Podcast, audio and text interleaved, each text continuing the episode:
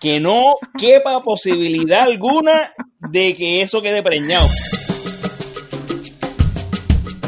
Ok, hace rato que no que estamos grabando, así que dale. Ok, este es Mari Este es Felo. Y yo soy Alfonso. y somos buenos, pero no servimos. ¿Quién empieza?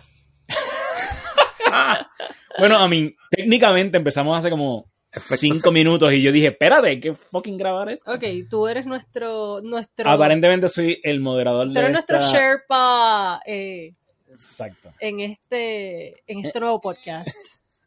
Tú usualmente eres el quien nos guía. Sí, y sí, Fel, sí. Fel y yo Sí, somos los sí. que hablamos mierda y tú eres el que nos guías. Fíjate, yo lo veo más como que eh, ustedes son los que saben de lo que están hablando y yo soy el que está aquí como un pendejo tratando de... No. No. Trying no, to no, no, glean no, no. some knowledge No. from No, no, no, the no. brilliant people in the room. No, no, es que Alfonso es como el instigator. Ok. Entonces como que nos agita Cisa- ahí como que... Cizañero y ustedes ahí, dale. y nosotros eso- somos, eso nosotros somos los gallitos de pelea. Así que como, como moderador slash eh, eh, cizañero, Ajá. eh, supongo que voy a dirigir esta conversación. Y quiero empezar con eh, dos cosas. La primera es que Apple sí nos tumbó de, de su, de su eh, registro, pero fue porque aparentemente cuando yo seteé la configuración del feed, nunca cambié el idioma que por default Fireside FM te lo pone en inglés. Nunca lo cambié a español. Entonces, pues Apple kind of took us at our word de que nuestro eh, podcast era en el idioma que dice el feed que es. Y en algún momento alguien, lo, re- alguien hace un review y dice, espera, no, no un review como que un alguien del, del público ni nada sometiendo un review, sino alguien en Apple está haciendo revisando que no haya gente poniendo, qué sé yo, información falsa, información fraudulenta, whatever, se dan cuenta de que esto en verdad no es en inglés, así que pues lo marcaron. Pero la jodienda es que en ningún momento enviaron un email. Si ellos envían un email y dicen, hey, eh, encontramos un problema con el feed de ustedes, así que pues por ahora están fuera del registro, arréglenlo. Pues cool, nítido, porque we did make a mistake. Pero coño, ni eso. Yo me di cuenta, no me acuerdo ni por qué, estaba buscando. Yo estaba buscando el, el, el podcast y no me aparecía. Y cuando vengo y I log in a ver qué cara está pasando, dice arriba un- una notificación. Que se vayan al carajo porque este podcast es en Spanglish. Eso Por- es verdad. Porque a nosotros Y- muchas veces nos faltan las palabras en español. Sí. Eh, problema de vivir en Estados En- Unidos, ajá. no En la rodeado. Y, sí, pero no solamente en la diáspora, no rodeado de, de- de la cultura hispana, porque nosotros, si nosotros viviésemos en, en Orlando, olvídate, no hablaríamos Exacto. inglés. Exacto, Estoy sí. segura. Es verdad, es verdad. Sí. Pero son unos cabrones, ¿por qué no hacemos de esto como que una causa en Twitter y tratamos de cancelar a Apple por racismo o alguna mierda así?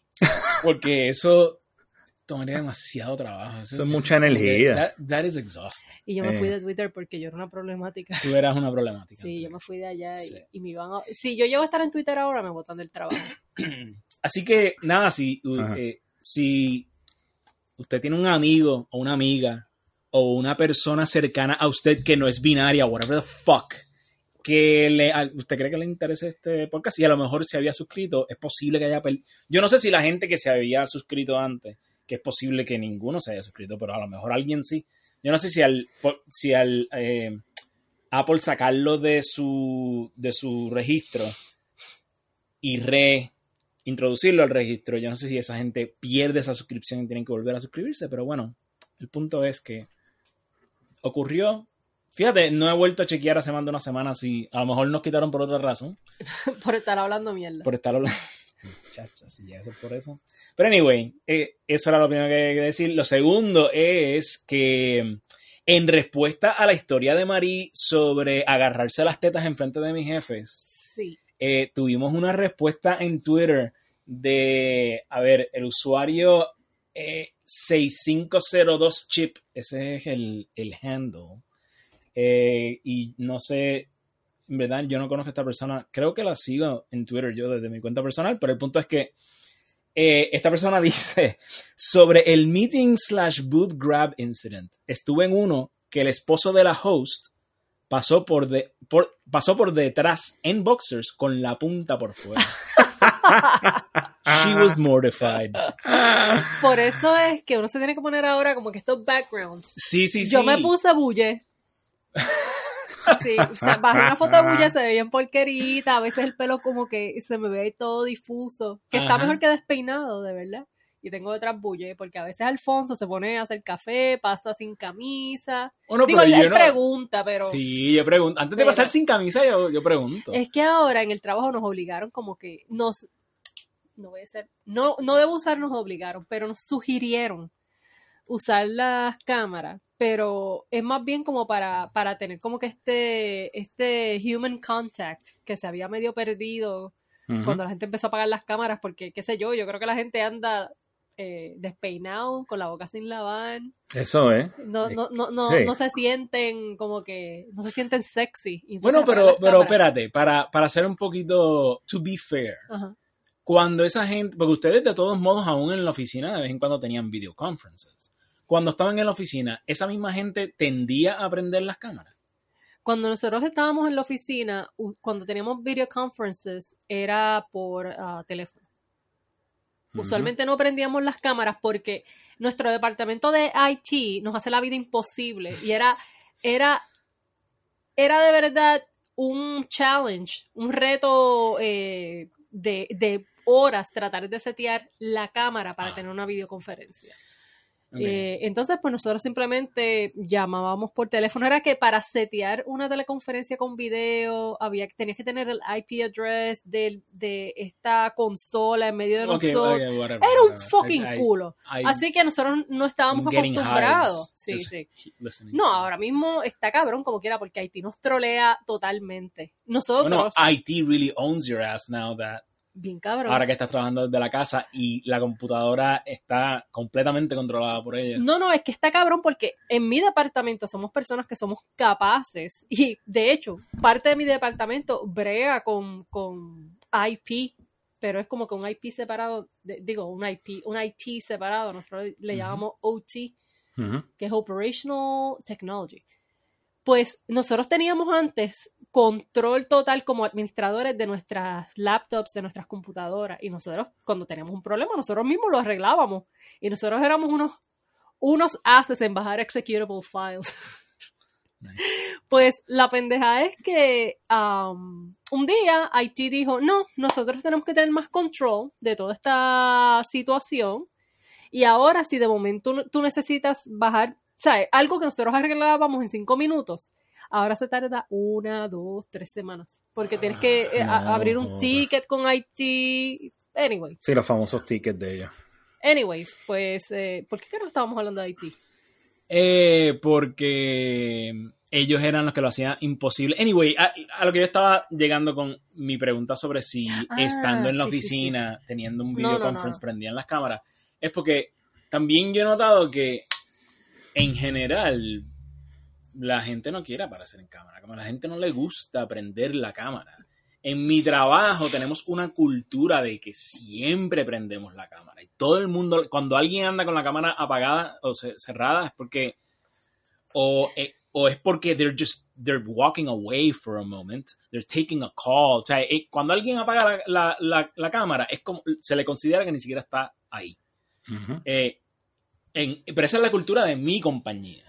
Y sí he encontrado que tenemos muchos clientes que, mano, por más que todo el mundo de mi compañía esté con las cámaras encendidas, misma cantidad de gente de la, de, de la, de la compañía del cliente y todos con las cámaras apagadas. Y es como, diablo, mano, de verdad, ni siquiera porque nosotros te estamos No. enseñando nuestras caras. No, pero yo, Tú tienes la decencia de decir, pues, supongo que puedo enseñarle mi, mi rostro a esta persona. Yo tengo, yo tengo una hipótesis. Es, eh, yo creo que a la gran mayoría de la gente en mi trabajo no le gusta prender las cámaras por la misma razón que le ponía un cantito de tape a la cámara de la laptop. Es como que esta pendeja, como que no es lo mismo tener a otro ser humano, o sea, frente a frente ahí, carne y hueso, frente a mí, hablando conmigo, que ver a esta gente a través de esta cámara, que quién sabe quién más, sin yo haberle dado permiso, me está viendo. Es esta Sí. cuestión de, mm, this is creepy. Sí, pues por eso, por eso. Pero- puede que sea por eso, puede que sea Sí. también self-conscious. No, Sí, yo no creo- creo yo- que- Sí, pues, eh,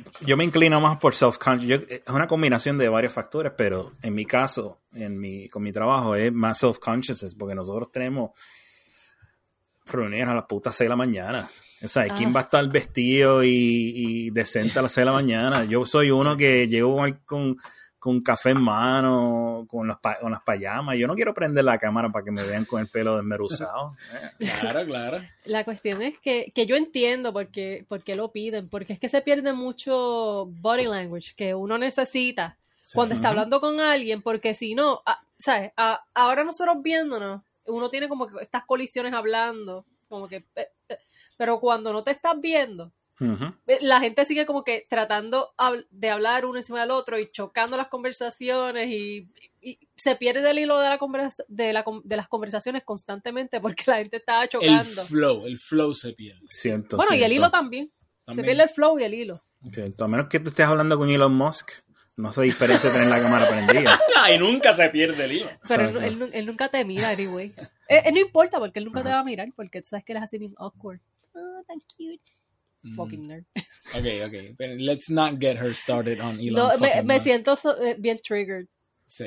Anyways, vamos a hablar de, de nuevo, para COVID, porque este es el tema que nunca se fucking acaba. Y le acabo de dar a la mesa y, y sonó como que este reverb. ahí. Todos, todos le pueden agradecer esa reverberación extraña a Mari. Es que me, me agito también cuando hablo de COVID. Pero es que, mano, este, esta mierda nunca se va a acabar. De verdad, un- yo recuerdo que al principio de esta pandemia, una de las películas que yo vi, aparte de Contagion, para asustarme, porque estábamos viviendo este momento de, de total ignorancia y uno no sabía qué iba a pasar y era como si te enfermas o, o te da suave o te van a entubar, porque antes no había opción, era como que o esto o entubado, estás Ujú. jodido. Y una de las películas que vi fue 12 Monkeys y de verdad ahora, más que Mm. Contagion, yo creo que es el principio de, de 12 Monkeys. Ya mismo nos tenemos que ir a mudar así al... Underground. Sí, mano. en este mundo... Fíjate, acabando de, de leer hace poco Wool, Cuenta que es me Wool. estás dando, me estás dando un estrés cabrón. Dijiste Wool, pero di que es Wool. Wool es una novela de ciencia ficción eh, escrita por eh, el apellido de Hugh, Hugh, Hughley, Ujú. creo. Hugh, perdón, no, Hugh Howey, lo estoy leyendo ahora en uno de los... eh, Es una trilogía. Ok, Wool no es una trilogía, es el primer libro, es una trilo- trilogía de novelas de, de ciencia ficción, que es bien buena. Eh, The Silo Trilogy, que se llama. Ajá, The Silo Trilogy. Eh, y trata de este, este futuro post-apocalíptico donde Distópico. distópico, eh, donde por alguna razón que no conocemos, eh, la humanidad, aparentemente la humanidad completa está dentro, viviendo bajo la tierra, dentro de este, como un silo, como un cilindro bien grande, ¿verdad? Como un edificio que es circular, pero completamente bajo tierra. Eh, no se sabe por qué, sí se sabe que aparentemente el clima afuera te mata en cuestión de 10 o 15 minutos, tú te mueres. Eh, y entonces están como que todos estos struggles políticos, sociales, eh, dentro de esa, de esa como comunidad y economía eh, de- humana que hay allá abajo. Y el libro es en parte aventura, pero en parte political, maybe political suspense, y de tratar de, de, de discernir what is the truth. O sea, ¿qué, qué, ¿por qué carajo estamos acá abajo? Eh, y esto estamos hablando de, de que el libro empieza y ya son cientos de años en el futuro. Cientos de años de humanos viviendo en este fucking cilindro en la Tierra. ¿Ok? Es un- como decir, como un edificio, pero subterráneo. Es, es bien interesante. El autor pinta un, un, un retrato bastante, a very vivid picture, digamos. Eh, Mm. Pero anyway, eh, el segundo libro, pues hay algunas revelaciones de lo más interesante. Eh, y esto que está diciendo Marín me, me está dando como flashback de esa mierda. Y entonces pensando en 12 Monkeys, que esa gente vive bajo tierra, Sí. y tú diciendo que esto lo- ya no nos estamos, no nos estamos acercando a Contagion, nos estamos acercando a 12 Monkeys, me da un estrés cabrón porque estoy pensando en Wool y estoy pensando en 12 Monkeys. Aunque la verdad, verdad, esto de, de yo decir que, que nos estamos acercando a 12 Monkeys es como medio wishful thinking, porque de verdad que esta pandemia me ha soqueado. Porque es como que tienes todos estos elementos de medio dictadura salubrista, ¿verdad? Como la serie esta que tú nos recomendaste. La, la valla. Sí, La Valla. Que de, hecho, Netflix. tenemos que seguir viéndola. Sí, sí.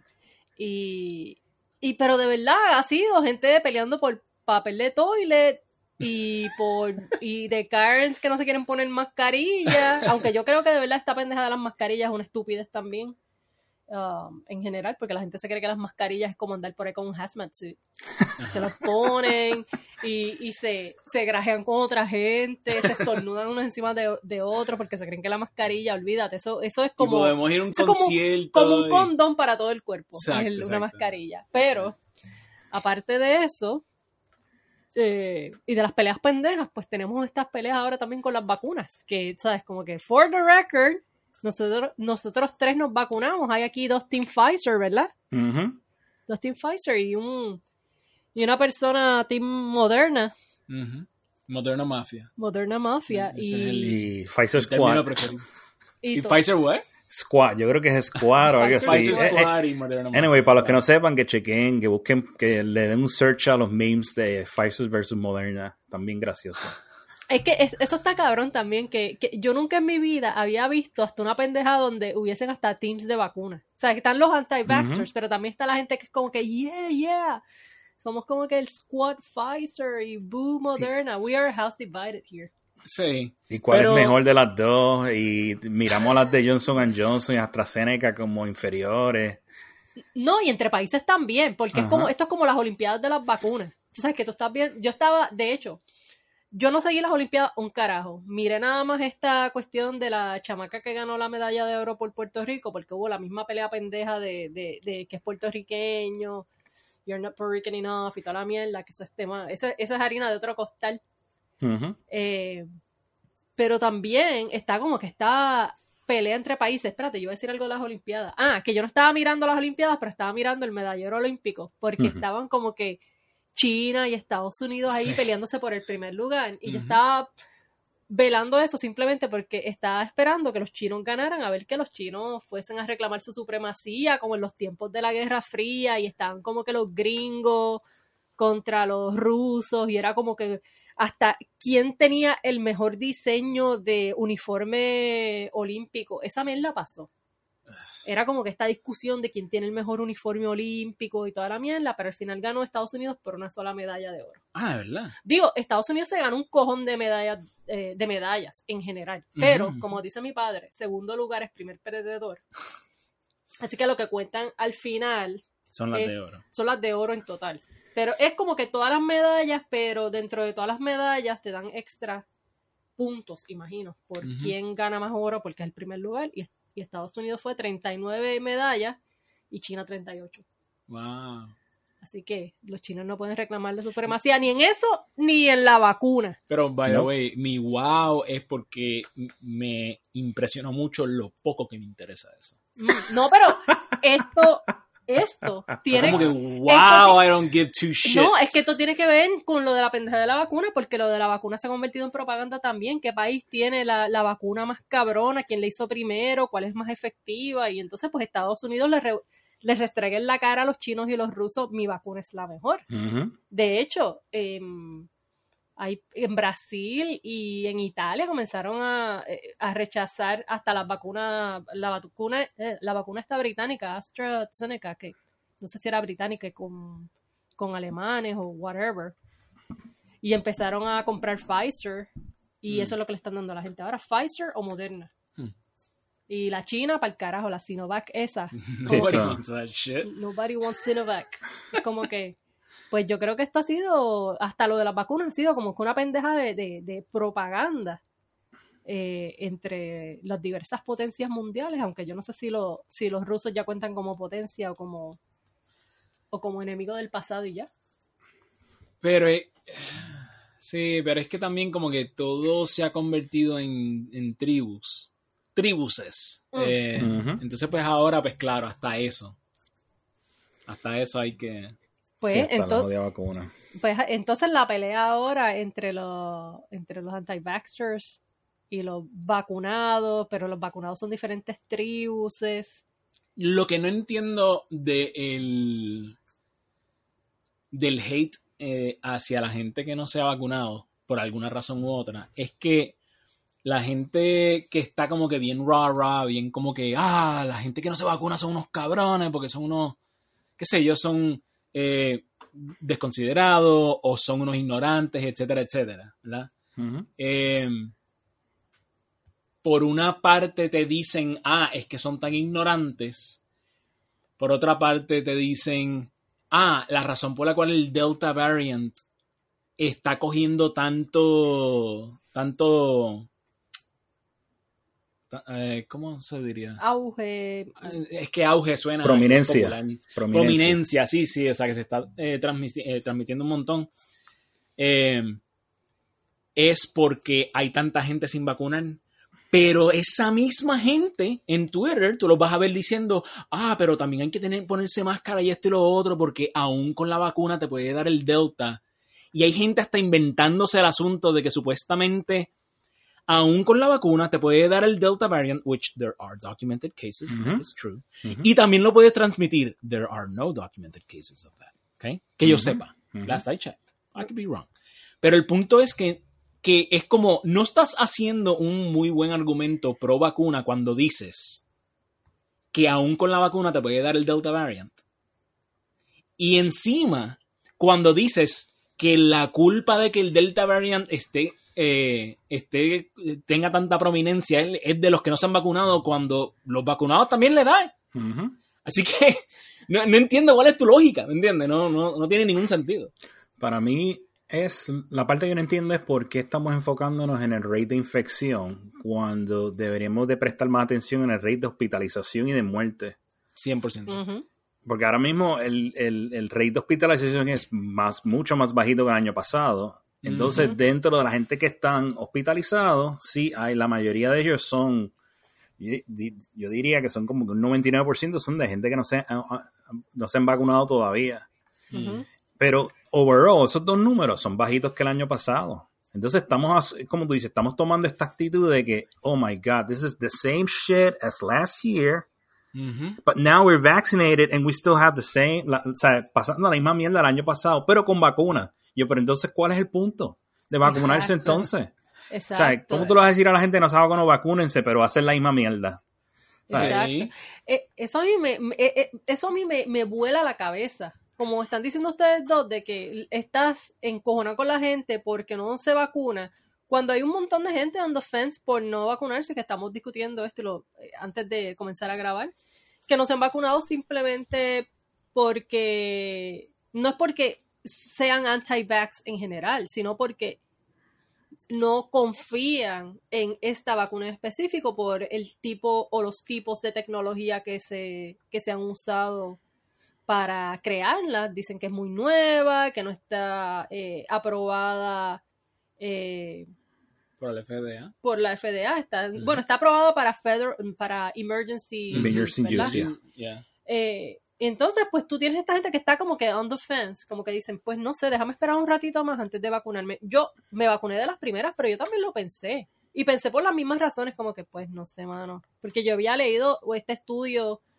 de cuando estaban creando vacunas para SARS, que estaban usando, creo que era un adenovirus o algo así, y ah, los animales de, de laboratorio que se estaba usando para probar la efectividad de la vacuna o si tenía algunas patologías, sí estaba creando unas patologías en los pulmones de, de estos ferrets, ¿verdad? Y, y pues yo, yo me acuerdo de esto. Esto no es como que un, una, una actriz de Hollywood diciendo que, que al nene le dio, le dio autismo porque le dieron la vacuna, ¿no? Esto es un paper basado en, Ujú. en unos estudios que estaban haciendo. Y de hecho, para mí mis animales de prueba fue mi familia, porque ellos fueron, se vacunaron primero en Puerto Rico. Ah, sí, igual yo. Y, me dijeron, Ah, ah, todo mío. está bien, hasta mi tía que tiene cáncer del seno se vacunó, su oncólogo le dijo que se vacunara con la de Pfizer y yo, "Mm". entonces fui y me vacuné. Eh, pero entonces tú tienes este, este montón de gente todavía on the fence y entonces eh, parte del asunto es que vamos a volver al de nuevo a la normalidad y por eso yo me vacuné también. Es como que, bueno, yo me voy a vacunar, la vacuna me han dicho que es efectiva, eh, en infección y en hospitalización. Así que, mano, yo quiero volver a la normalidad. Pero entonces ahora bien, nos vienen y nos dicen, no, te vacunaste, pero como quiera, tienes que poner la mascarilla, quédate en tu casa, que se pues para el carajo. Sí, es un poquitito como, eh, sí, qué sé yo, como en misa, pues te hace, eh, o sea, tomas, ¿cómo que se llama cuando te comes el, la fucking mierda? La hostia. La- ¿Verdad? Para, En la que tú te yo, cagas. Para que, La comunión. para que Dios te perdone, porque Dios tiene unos fucking fetiches cabrones. la comunión. La comunión, gracias. Pensé que la comunión era la... Ah, no, no, no. La primera comunión es la primera comunión. La ok. primera comunión. Eh, para que vean cuántos recuerdo de esa mierda. Pero el punto de que eh, tienes que hacer eso, pero también tienes que ir la semana siguiente a, a- a- ¿cómo que se llama? Tu- de- al, al fucking... Hacer penance. Sí, tú sabes, a, a pedir perdón y contar todas las cosas que has hecho. O sea, como, it's never enough No. Con esta gente. Ese es mi punto. Mira, Es como, o sea, no es, la vacuna que se supone que te protege y todos, we all, y hago air quotes aquí, we all believe the science. Cool, ya nos vacunamos, pero, pero ahora pues, fuck it, ahora también te tienes que poner la, la, la, la máscara anyway. Si no tienes la mascarilla es porque tú tienes que ser un, Un hijo de puta. tú tienes que ser un Trump supporter. ¿Sabes? De alguna mierda así. mira, cuando yo decidí ponerme la vacuna, para mí era como un, es como si fuera un trato. Es como que yo vivo en una sociedad y mi, la promesa que se, me, que se me hizo fue, ponte la vacuna y vamos a volver a la normalidad. You're gonna have your life again in a year or so. Y por eso yo fui a, a- a ponerme la vacuna. Si yo no me hubiese puesto la vacuna, yo también entendería eso de la gente que se ponga la vacuna y yo, no poniéndome la vacuna, digo, pues yo me estoy tomando el riesgo porque eventualmente todo va a ir a la normalidad. Si llegan a un número a 70%, 80%, whatever, todo el mundo llega a estar vacunado, yo como persona que no estoy vacunada, tengo que asumir esa responsabilidad de que, pues, vamos a volver a la normalidad y si da el chance que yo me infecto, pues puedo terminar en el- hospital o no, whatever, whatever I believe. Pero yo tengo que también pensar de que sí se volver toda la normalidad porque, oh, porque yo creo que me van a proteger con herd immunity or I'm willing to take the risk, whatever the reasons, right?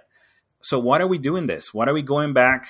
¿Por qué volvemos a las máscaras, a todas estas cosas cuando los que no están vacunados entendían que esto iba a pasar? Que teníamos que volver a la normalidad una vez llegáramos a un número de vacunados. Sea, no entiendo qué realidad estamos protegiendo. Entonces estamos usando esta idea que nos estamos protegiendo a nosotros mismos, pero de qué? De infección. Sí, nos vamos a, a volver- nos podemos volver, a- a- nos podemos infectar porque la vacuna no te protege contra una infección. Simplemente va a ser una, una probabilidad más bajita, que te infectes menos, pero te puedes infectar, pero de que termines en el hospital, bien bajito. Bien bajita Sí. la probabilidad. Que es el verdadero valor que le Es el, ver- ese- el verdadero valor ahí. No solamente tú personalmente, la Ajá. sociedad le saca valor a eso porque no vamos a. o minimizamos la, la oportunidad de que nuestros hospitales estén completely overrun. otra Y vez. que esa fue la idea original. La idea original de que todo el mundo hizo un show y fue un lockdown y todo eso, no era, era más bien por no saturar los hospitales, para no crear un caos más grande. Y ahora estamos como que, perdón, estamos regresando para atrás, como que no, es el nivel de infección y ya. Sí. Y yo, sea, yo no entiendo. Y, y le sigo dando esta pendeja y sigo creando el reverb. Yo, pues a, a mí también lo que me jode es que cuando hicimos lo de los lockdowns, se hicieron todas estas cuarentenas que se supone que son cosas como que no. que- esos eran tipos de ah, procesos para, para bregar con epidemias bien, ¿sabes? De, tiempos medievales. Ujú. Eh, se supone que uno lo que haga es como que trace eh, una enfermedad, ¿sabes? Haces pruebas, you trace, pero se había salido de las manos porque, pues, ¿sabes? Entre otras cosas, China no, no habló de, de, esta, de esta epidemia hasta que fue un- demasiado tarde, no había maneras de probar. Se supone que iban a cerrar fronteras, iban a estar en lockdown, en lo que preparaban eh, hospitales y se, prepara- se preparaban con, con supplies, nunca lo hicieron.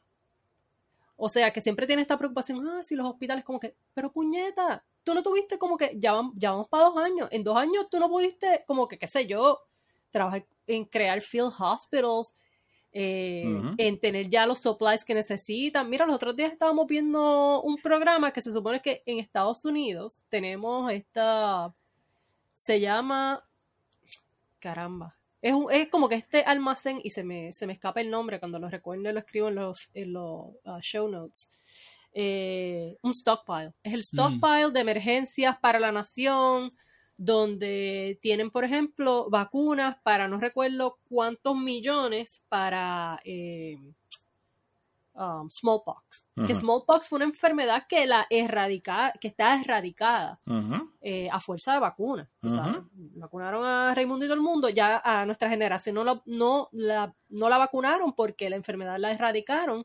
Y el- las personas de mi familia que yo sé que, se, que están vacunados son mis abuelas y mis papás porque ellos eso le dejó un scar. Yo no sé si ustedes han visto la vacuna de, de varicela. No. No, de viruela. De viruela. Sí, porque es diferente, sí. Yeah. pues eso te deja un scar y pues tú sabes, la enfermedad se erradicó y donde único quedan eh, muestras de la enfermedad es en, en laboratorios de Estados Unidos y de Rusia y bueno, me imagino que algún terrorista por ahí tendrá algún poquito de, Tienen que tener. De Ujú. smallpox, ¿verdad? Sí. Entonces, pues Estados Unidos, para la época de Bush, cuando estaban por ahí enviando sobrecitos con Anthrax, Bush. Ah, ese es Bush sí, hijo. Dubia, Dubia.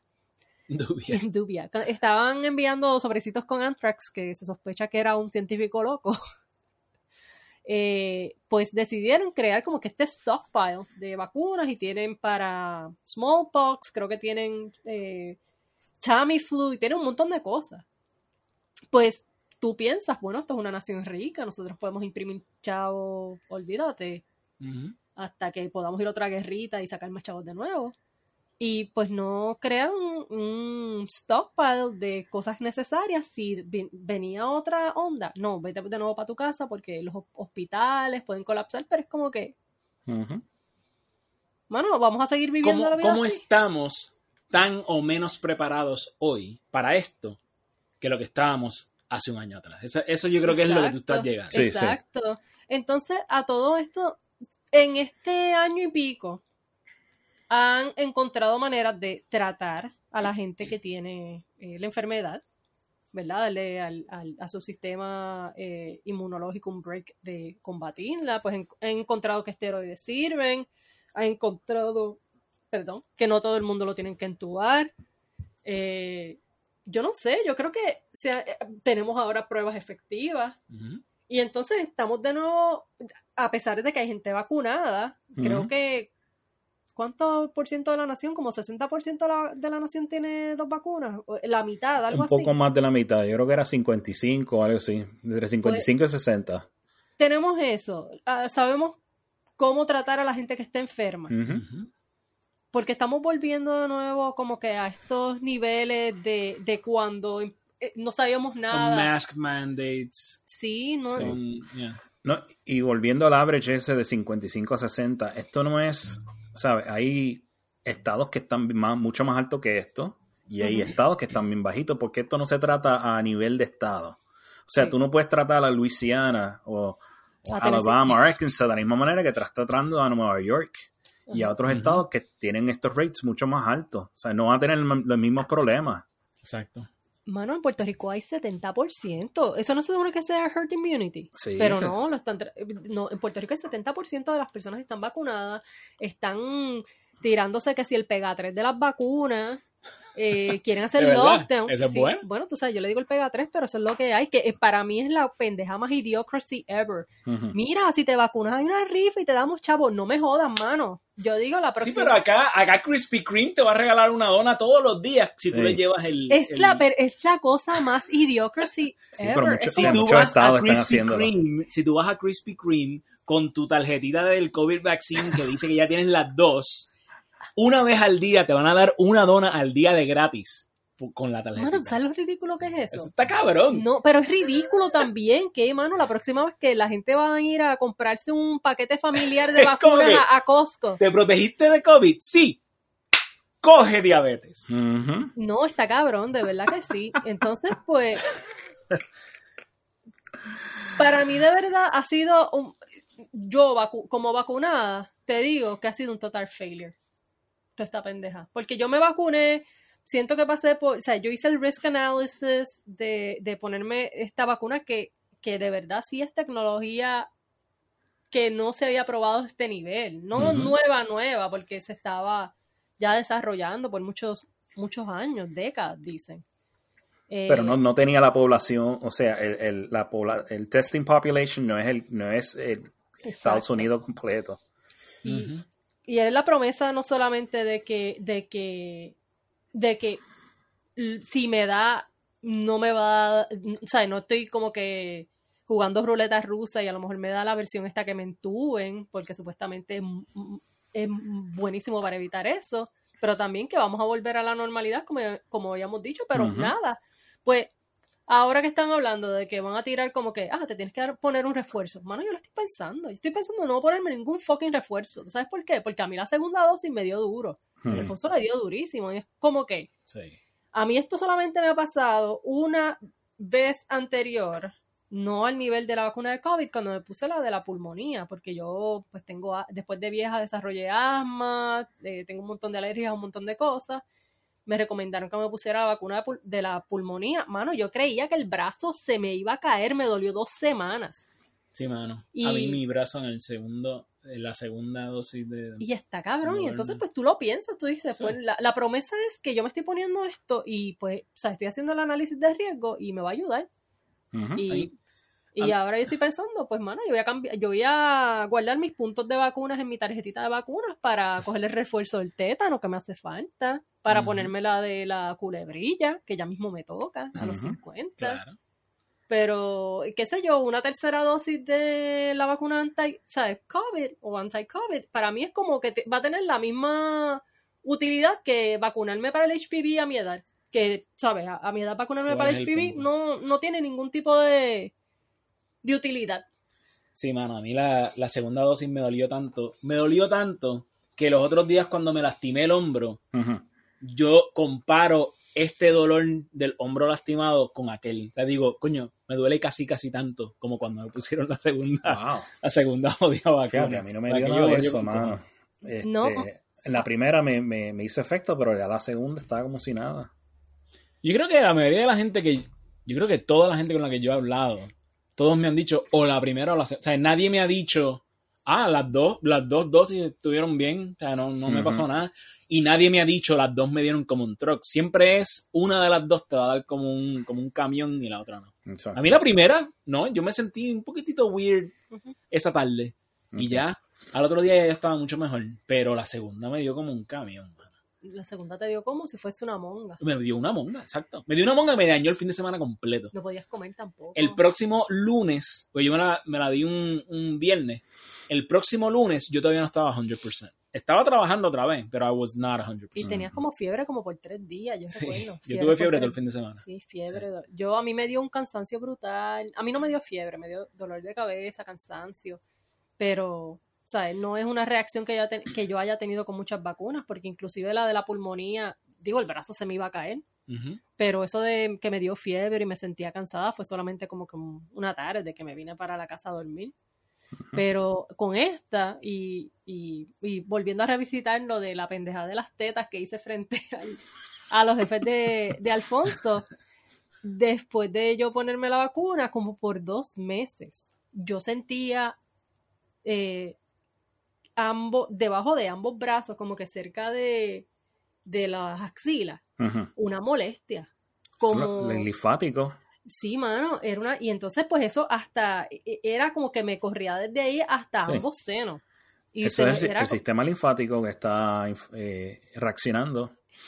y entonces cuando me pasó, me pasó la primera vez, yo me preocupé y leí por casualidad en primera hora. Yo por, a estas alturas de mi vida, yo leo primera hora. Primero porque ellos no lo bloquean. Entonces el periódico de aquí de, de Tennessee, el Times Free Press, si tú quieres leer un artículo, tienes Sí. que loguearte, pagarle, y es como que, ah, es que se van para el Ni siquiera es de esos que te dejan dos o tres al mes, tú sabes, de gratis. No, un carajo. Pues yo voy y leo primera hora, que habla como yo. Sí. Entonces, pues ellos estaban, había un artículo que era como de, de AP, ¿verdad? Que ellos lo traducen Sí. a, a español y estaban hablando de que un montón de mujeres, de hecho, le han salido falsos positivos de cánceres del seno. Hmm. Oh, wow. Sí, eh, y eh, ha sido después de la vacuna, porque como Fe lo está diciendo, les comienza a. e- Es como que esta reacción del, del sistema linfático, los nódulos linfáticos empiezan a reaccionar. Y, y como es bastante cerca del brazo, Y a mí me hicieron un brazo y el otro, ¿sabes? Fue en ambos brazos. Sí, y que uno de los markers de cáncer es este ciertos anticuerpos que se expresan en tu, ¿sabes? en demasiados números. Y a lo mejor esa vacuna estaba estaba estaba causando estos anticuerpos de, o sea, surgir en el cuerpo en grandes cantidades y si te hacen una prueba de sangre y salen esos anticuerpos, mira, tienes un montón de estos, pues ya empiezan a, a- a decirte biopsia, es lo próximo Pues, que viene. Sí. Y Sí. de hecho, yo estaba leyendo, porque yo quería saber cómo funcionaba una vacuna de esta M- mRNA, tengo que pensarlo cada vez que lo voy a decir. Que cómo, cómo es diferente, cómo es diferente esta vacuna de, de, lo- de los métodos antiguos que se usaban, ¿verdad? Que era como que el Tradicionales, el- sí. Sí, el método tradicional que se usaba como que este virus así como que uh, weakened version of the virus era Ujú. lo que te inyectaban. Pues yo quería saber qué carajo hace diferente el asunto.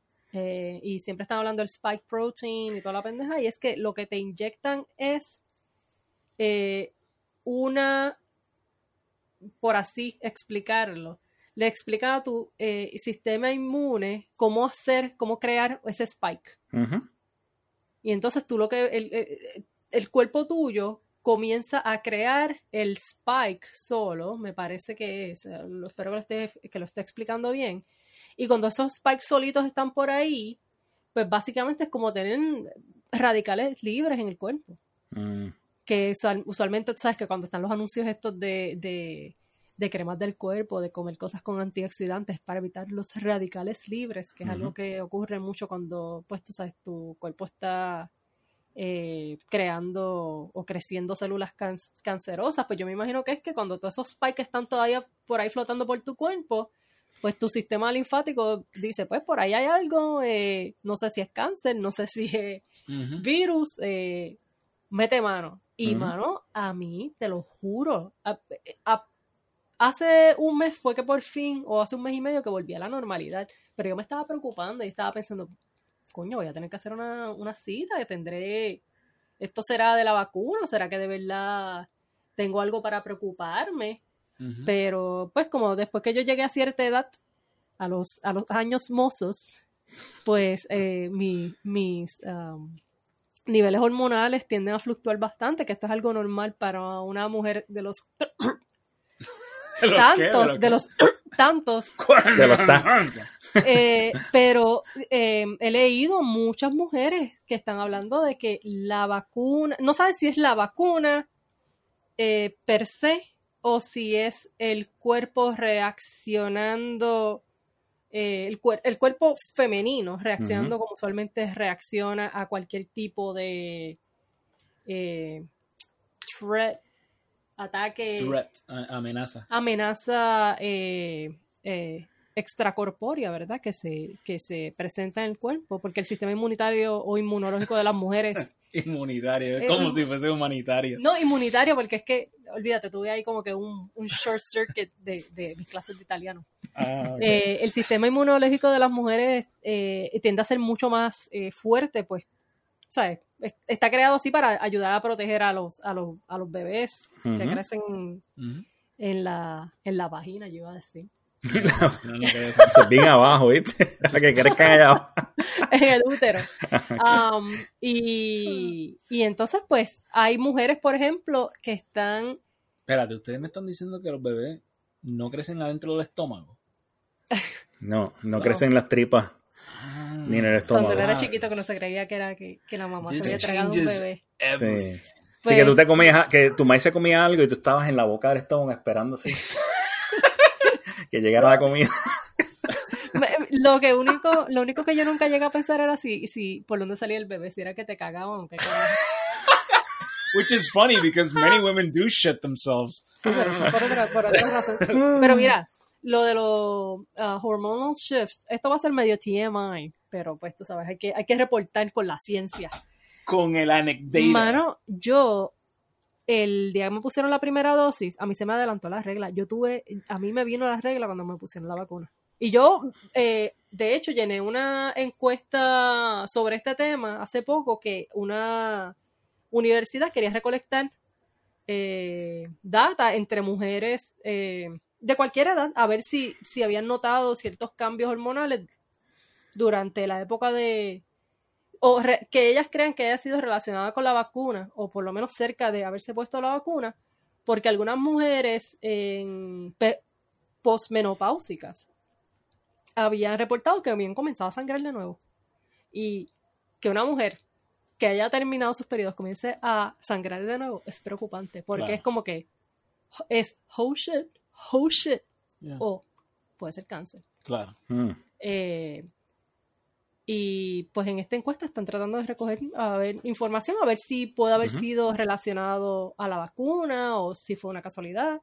Porque, por ejemplo, esta, este ensayo que yo leí de una obstetra ginecóloga, ella estaba hablando de diferentes opciones, de que pues podía que no fuese nada, podría ser que simplemente el sistema inmunológico de una mujer está reaccionando como suele reaccionar, fuertemente, o que puede haber sido relacionado con la vacuna y algo Pues las que... mujeres siempre sobre reaccionando. Bien cabrón. Entonces, pues, eh, una cosa que ella le reportaron a algunas mujeres es que estaban tomando este tipo de... eh, no era la píldora. eh, de este- estos métodos anticonceptivos. Los parchos. No es parcho, el parcho lo quitaron No, del te estás mercado. tocando el brazo como si No, fuera porque parcho. viene uno que es que te meten como co- si fuesen unos tubitos de plástico debajo del brazo. Debajo de la piel. te dice. Sí, debajo de la piel. ¿Cómo se llama ese? Mm. Mirena o whatever. Oh, oh, oh, oh. Y ese tubito lo que hace es que es un slow release. Sí. Sí. De, la- Entonces, de las hormonas que necesitas. Sí, hay, sí, sí. hay diferentes tipos que, que no, no permiten o no dejan que la mujer tenga el periodo, porque eso es parte de como de los pluses, es como que no vas a tener el periodo por todo este tiempo que tengas este tipo de método anticonceptivo. Pero eso es como que por un tiempo, ¿verdad? Sí, y sí, después un tienes tiempo. un mega periodo Ah, no que sé, te dura un una, una regla no, que te dura un mes completo. no sé cómo funciona Eso eso. bien las acumula de esa manera, como que, oh, you're just building it up. And Pues- then the dam breaks. y de momento, y de momento es, No, tiene que ser que tú produces, tú, tú produces de menos momento es red rum. De verdad que no sé. Gracias, Alfonso, por, por la, por la vívida imagen. Gracias a Stanley Kubrick por esa imagen. Gracias, Alfonso, por la vívida imagen. Pero nada, lo que quería decir es que esta doctora, par de gente le escribió que, que ellas no se suponen que tuviesen periodo at all, porque estaban usando algunos de estos métodos anti- anticonceptivos y como quiera sangraron. Mm. Así que a lo mejor van a investigar esta cuestión también, a ver si, si la vacuna de verdad eh, causa algún tipo de desbalance hormonal Sí. si es la vacuna, si, si es el sistema, hace reaccionar diferente el sistema inmunológico de algunas mujeres.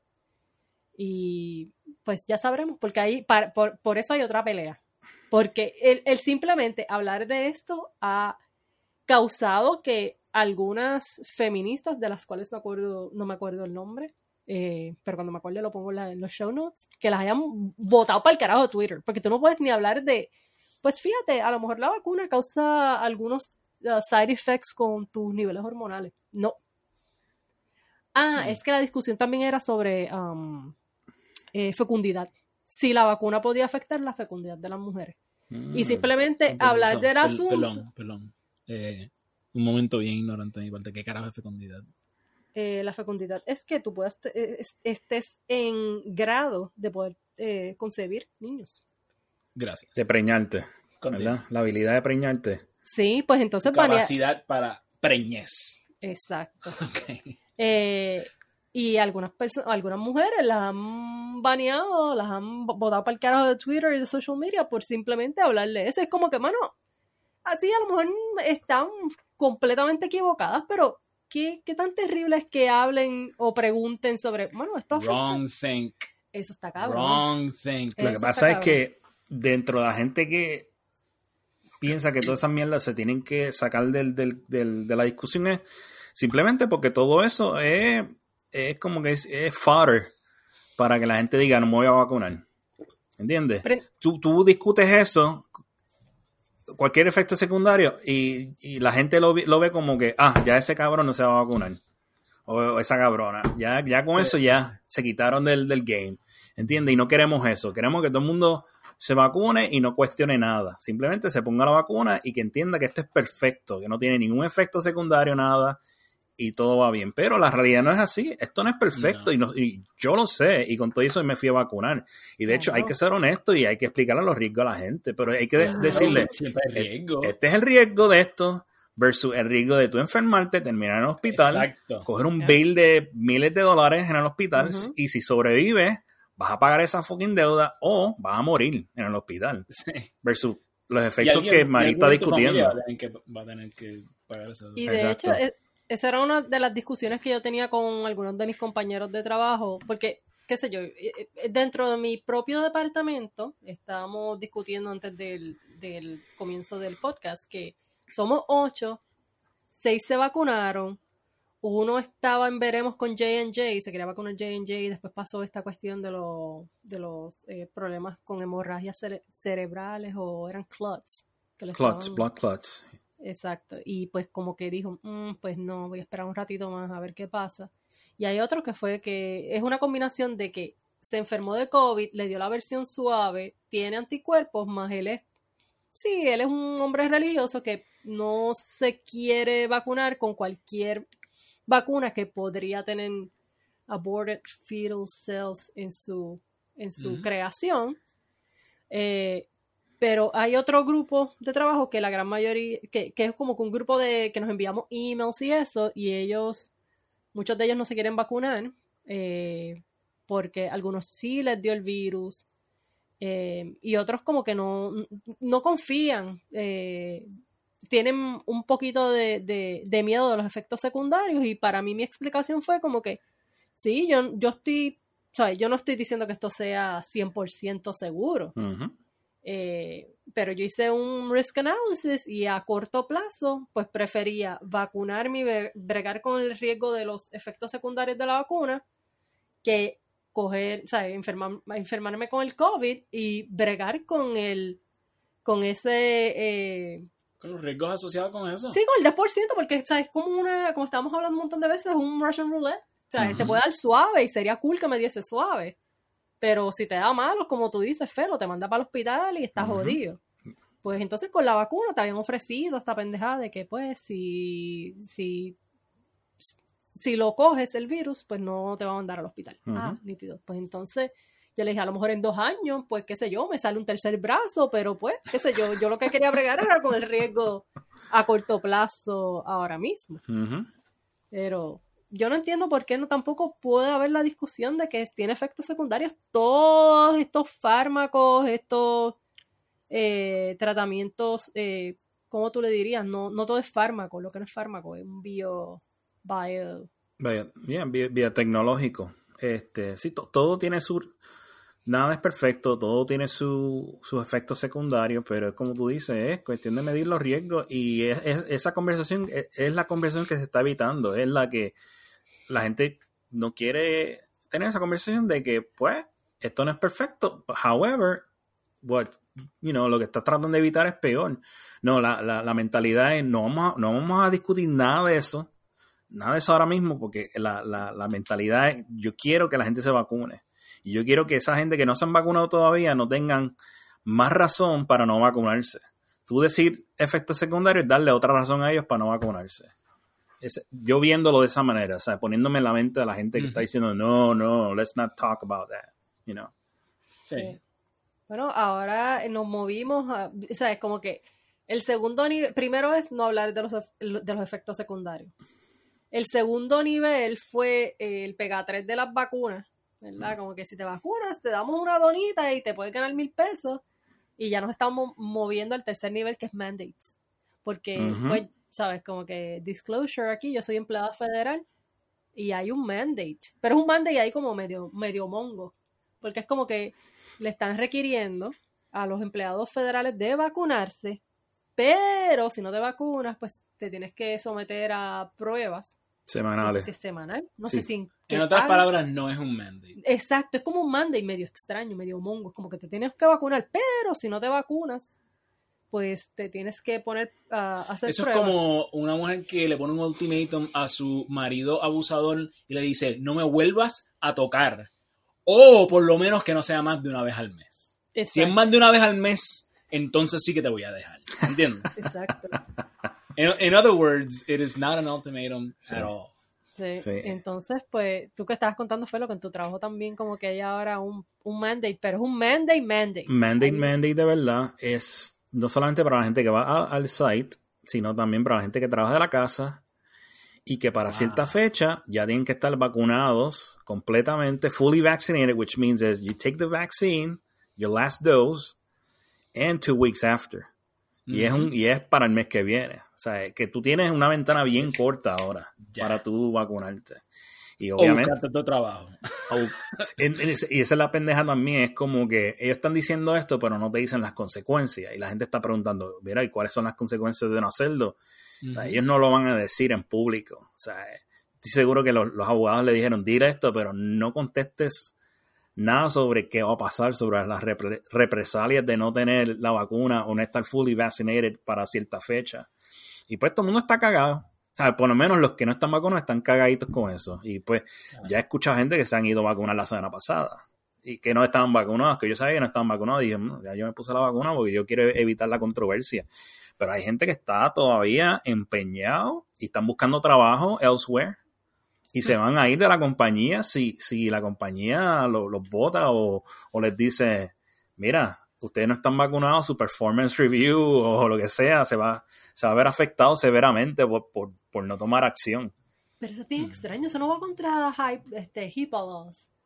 Como que tú no puedes estar preguntando a la gente eh, por su... eh, porque eso ya tiene que ver como con cuestiones de su salud. Tú lo puedes preguntar.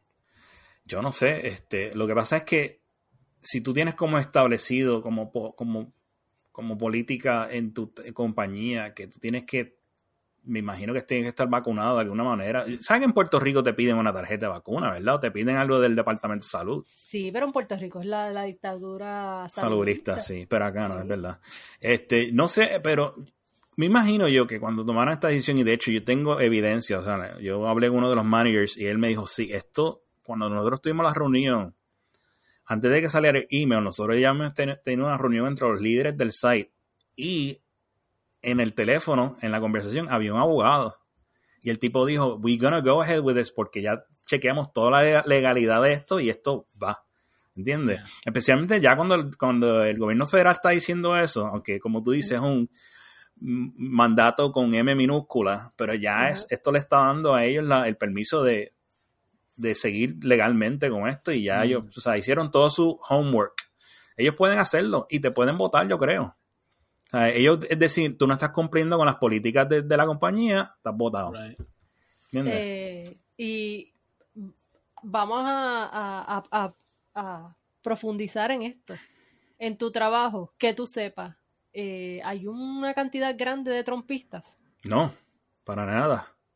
Yo diría que son pff, mal estimados, pero lo que pasa es que es difícil tú saber quién es trompista o no, en realidad. Claro, claro. Y ¿Quién pues quién? me tendría que dejar, dejar de, de- llevar de convenciones de prejuicios para tratar de tirar un número, pero yo diría que no, que la mayoría no son trompistas. Dado que vivo en donde vivo, no va a haber tantos trompistas y el tipo de industria que yo trabajo, no creo que haya tantos trompistas. Pero Disculpen el ruido. Mira, mira el rollo de, de mi compañía. Mi compañía llegó a 80% de vaccination rate completo. Y aún así ¿Para están... hay, para qué hay que estar haciendo un Es- mandate? Exacto, porque se están dejando llevar de la cultura en general. De todo el mundo diciendo, mira, esto es un problema grande. Lo más seguro es que estos gerentes están viendo NPR y viendo CNN y viendo toda la histeria que está ocurriendo y están tomando la decisión base a eso. No me sorprendería que esa sería parte de la razón que ellos están haciendo eso, porque me dijeron los números son 80%, o sea, que nosotros estamos por encima del 70%. Y no todo el mundo está yendo al site. O sea, de- eh, es una, es una minoría de gente que está yendo al site, a menos que haya- hayan determinado que esa minoría, eso es este, como le, le llamamos nosotros, BCOS, que son Business Critical Operations, son los que no están registrados todavía como vacunados, porque antes de esto se pidió que la gente fuera a un website a decir si estaban vacunados o no estaban vacunados. O sea, que ellos ya más o menos saben quiénes están vacunados y quiénes están vacunados. Y a lo mejor miraron y dijeron, verate, esta gente que está al site, está- la mayoría de ellos no están vacunados todavía. Y a lo mejor están haciendo eso por esa gente. Y la gente que se está quedando en la casa son los que ya están vacunados. Eso se- Claro. sería la, la posible razón de todo esto, pero de lo contrario no hace sentido. Con un 80%, why? Why do we need this mandate? Sí, porque eh, está medio cabrón y tú estás hablando de esto de NPR. Cuando tú vas a NPR, y de hecho, yo tengo un artículo que creo que salió de, de NPR, don- donde, cada vez que están hablando de como que este hesitancy a vacunarse, ¿verdad? Y siempre hablan de que los anti-vaxxers son estos trompistas, esta gente eh, right-leaning, eh, evangelicals. Siempre es como que, como estábamos hablando en nuestro primer podcast, siempre está pendeja o el segundo, o a través de todos los podcasts que hemos hecho, los episodios. Todos los dos. Todos los dos. Ajá. Ey, espérate, estoy- I'm just saying. eh, eh, eh, se convierte esta pendeja en una cuestión bien black and white, la- o por lo menos como la gente lo ve, que son unos issues que tienen que ser de izquierda o de derecha. Pero, por ejemplo, yo estaba leyendo este la manera en que tratan usualmente a los anti-vaxxers son estos white evangelicals que no se quieren vacunar, que si Trump, que sé que yo lo otro, ¿verdad? Pero entonces cuando se ponen a hablar de, de la demográfica África, Áfrico, De la, la demográfica negra, no hay nada de malo con No. ¿sabes qué? Voy a dejar de decir eh, negra porque quiero separar, quiero separar este Sí, a grupo los- en a los etnias. amer- No, no, no por ser políticamente correcta, sino porque en ah, los hispanos también pueden ser. ah, Sigo, le, da- le sigo dando Tú la dices porque este. quieres hablar específicamente de los negros que son descendientes de esclavos norteamericanos. Exactamente. Ujú. Y porque, pues llámale los ADOS. y porque American Descendant of Slaves. Entonces, porque Slaves. los hispanos no son un grupo racial, somos un grupo étnico y en ese Ujú. grupo hay Hay negros, hay blancos. Exacto. Ok.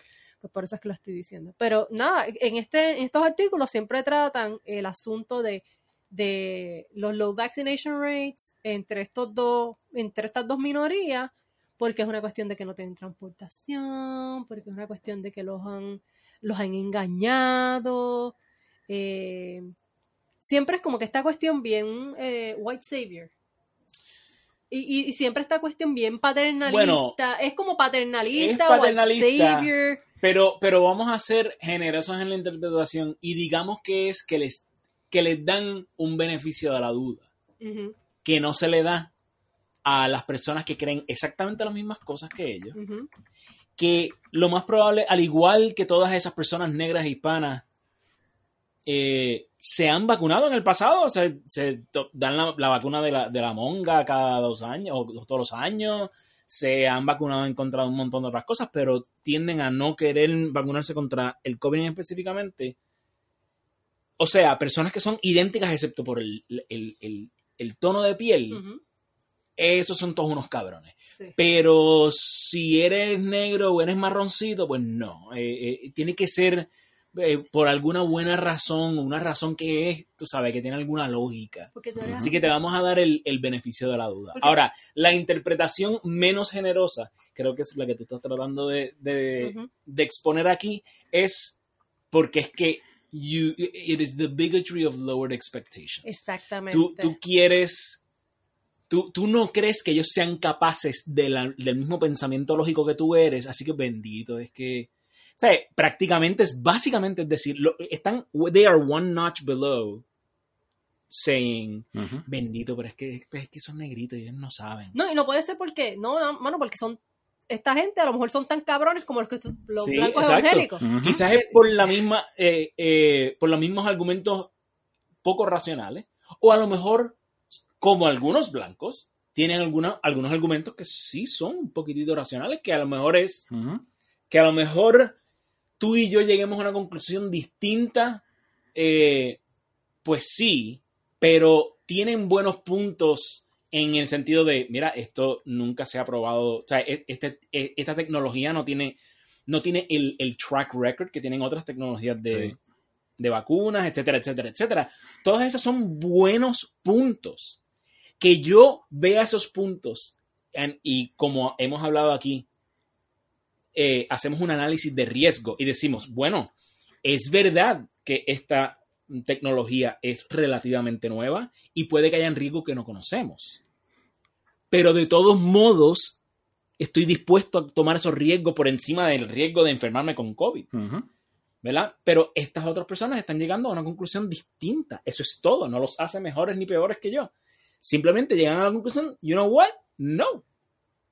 prefiero el prefiero el riesgo de que me dé COVID a el riesgo de que me salga un tercer brazo, ¿sabes? Si, si, si tú lo ves de esa manera así medio mística, de, de que me inyecten esta vacuna que, Dios mío, tiene, tiene mRNA, tú no sabes, eso es genética, eso es, ¿sabes? La gente ve las cosas así que no entiende de manera medio, medio mística.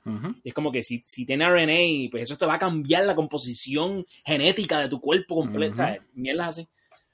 Eh, que no necesariamente es porque sean anti-vaxxers. Y esa es la pendeja. Están tratando a la gente que es vaccine hesitant como si fuesen anti-vaxxers. Y es como que no, la gran mayoría de ellos tienen un montón de vacunas No, no, no. Pero están tratando así, como hemos dicho. cuando a- son blancos. Cuando son white, evangelical, Ajá, ajá. Trumpers, qué sé yo. No le pueden aplicar el mismo El tipo. mismo tipo de, de- de juicio poco generoso. Que de hecho, la gran mayoría de lo que yo he leído y cuando han hecho encuestas, porque fui a ver un video de Telemundo y, de y fui a ver videos de Univision también, donde están entrevistando a la gente antes de que empezaran a poner las vacunas por ahí y luego. Y cuando entrevistaban muchos decían, no, mano, es que esa tecnología es muy nueva yo no sé. Gente que inclusive tenían familiares en el hospital.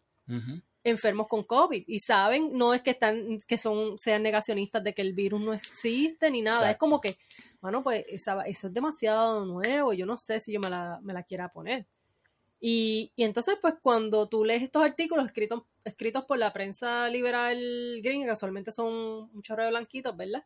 Pues esta cuestión siempre lo escriben todo como, como gentle savages. Es como que, es, es como que eh, están estos cabrones, el maldito hombre blanco, porque sabes que también está la que conversación. son todos unos nazis. Exacto. Y entonces, pues toda la gente brown y negra son todos gentle savages. No pueden tener la capacidad para tomar decisiones equivocadas sin que haya algún tipo de opresión involucrada en el asunto.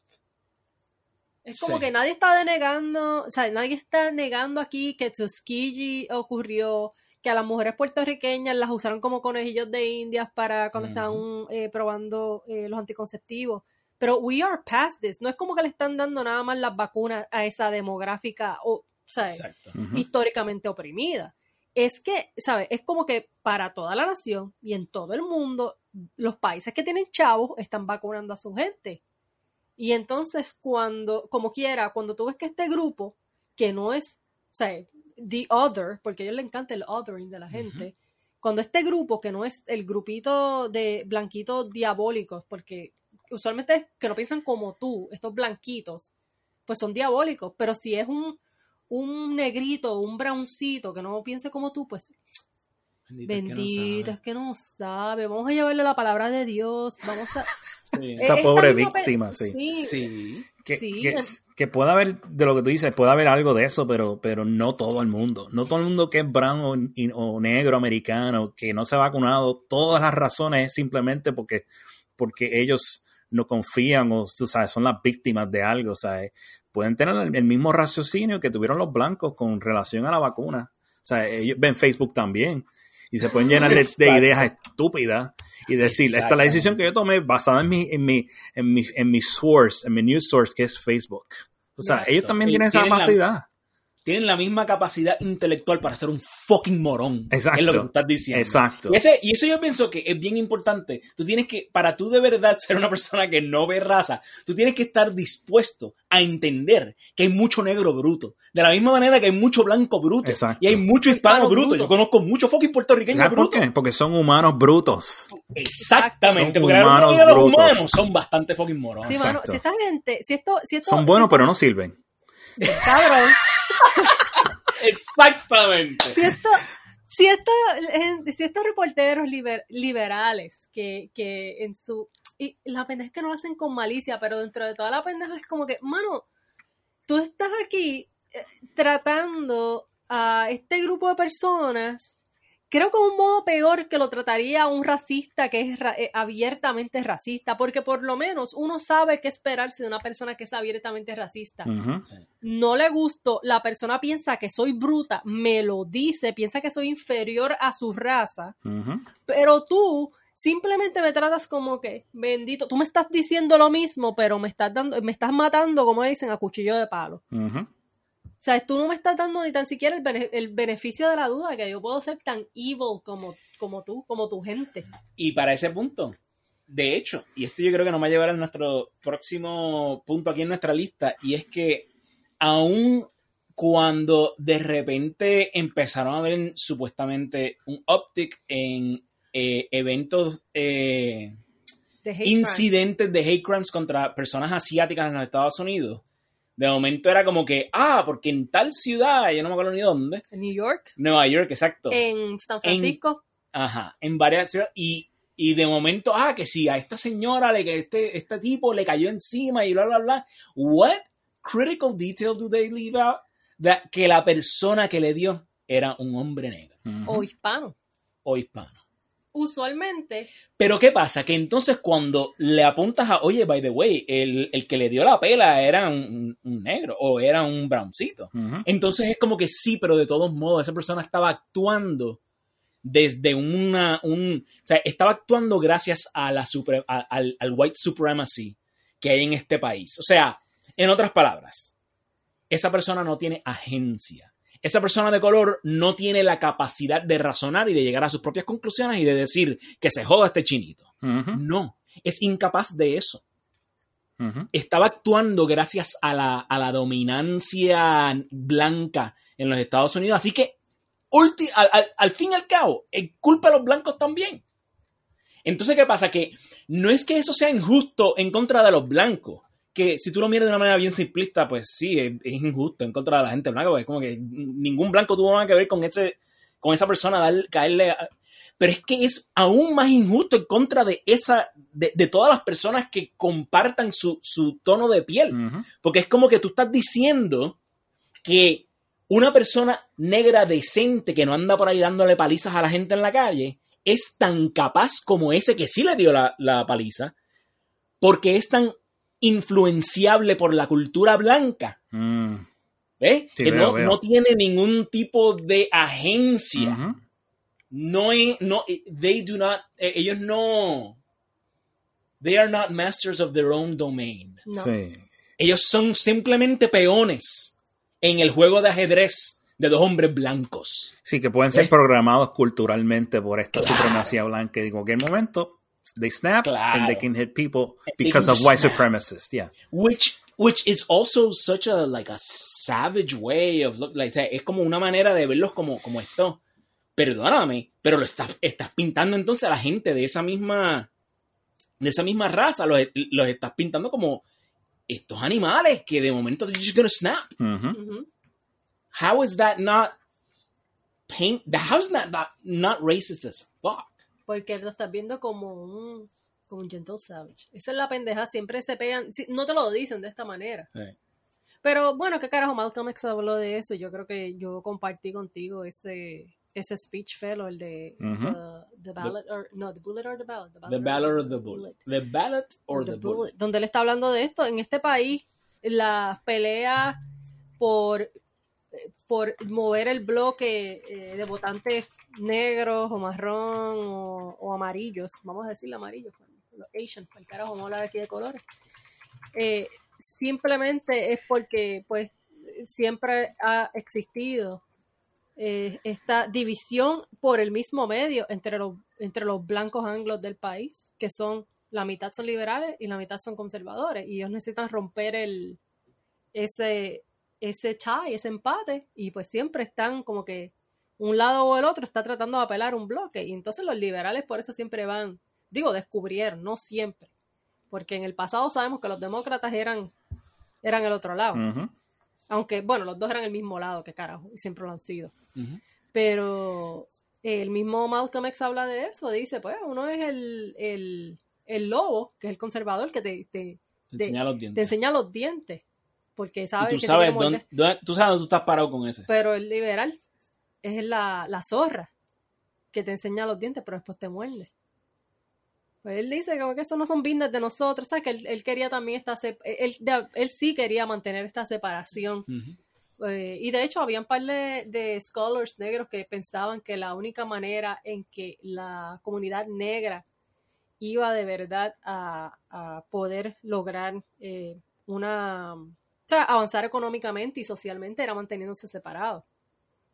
Eh, y, y el punto yo creo de ellos es, mirándolo yo ahora en el futuro, es de la misma manera que las comunidades asiáticas se, se han mantenido separadas por for the most parts. Sí, hay un montón ahora de generaciones más... eh, Más integradas. Más integradas. Quiero decir, los más jóvenes se casan, ¿sabes? Se casan usualmente con blancos, pero es porque han llegado a esa paridad, si lo puedes ver, porque ahora the Asians are the, the- the other white people, ¿verdad? Este Ujú. país. The other white. Pero, sabes que este, este, los, los asiáticos han logrado a través de, del impulsar la educación y el generational wealth subir a toda su, su eh, comunidad. su comunidad, esta- esa demográfica, a un nivel donde, don- donde se convirtieron, como es que le dicen, en la, en la, en la minoría ejemplar.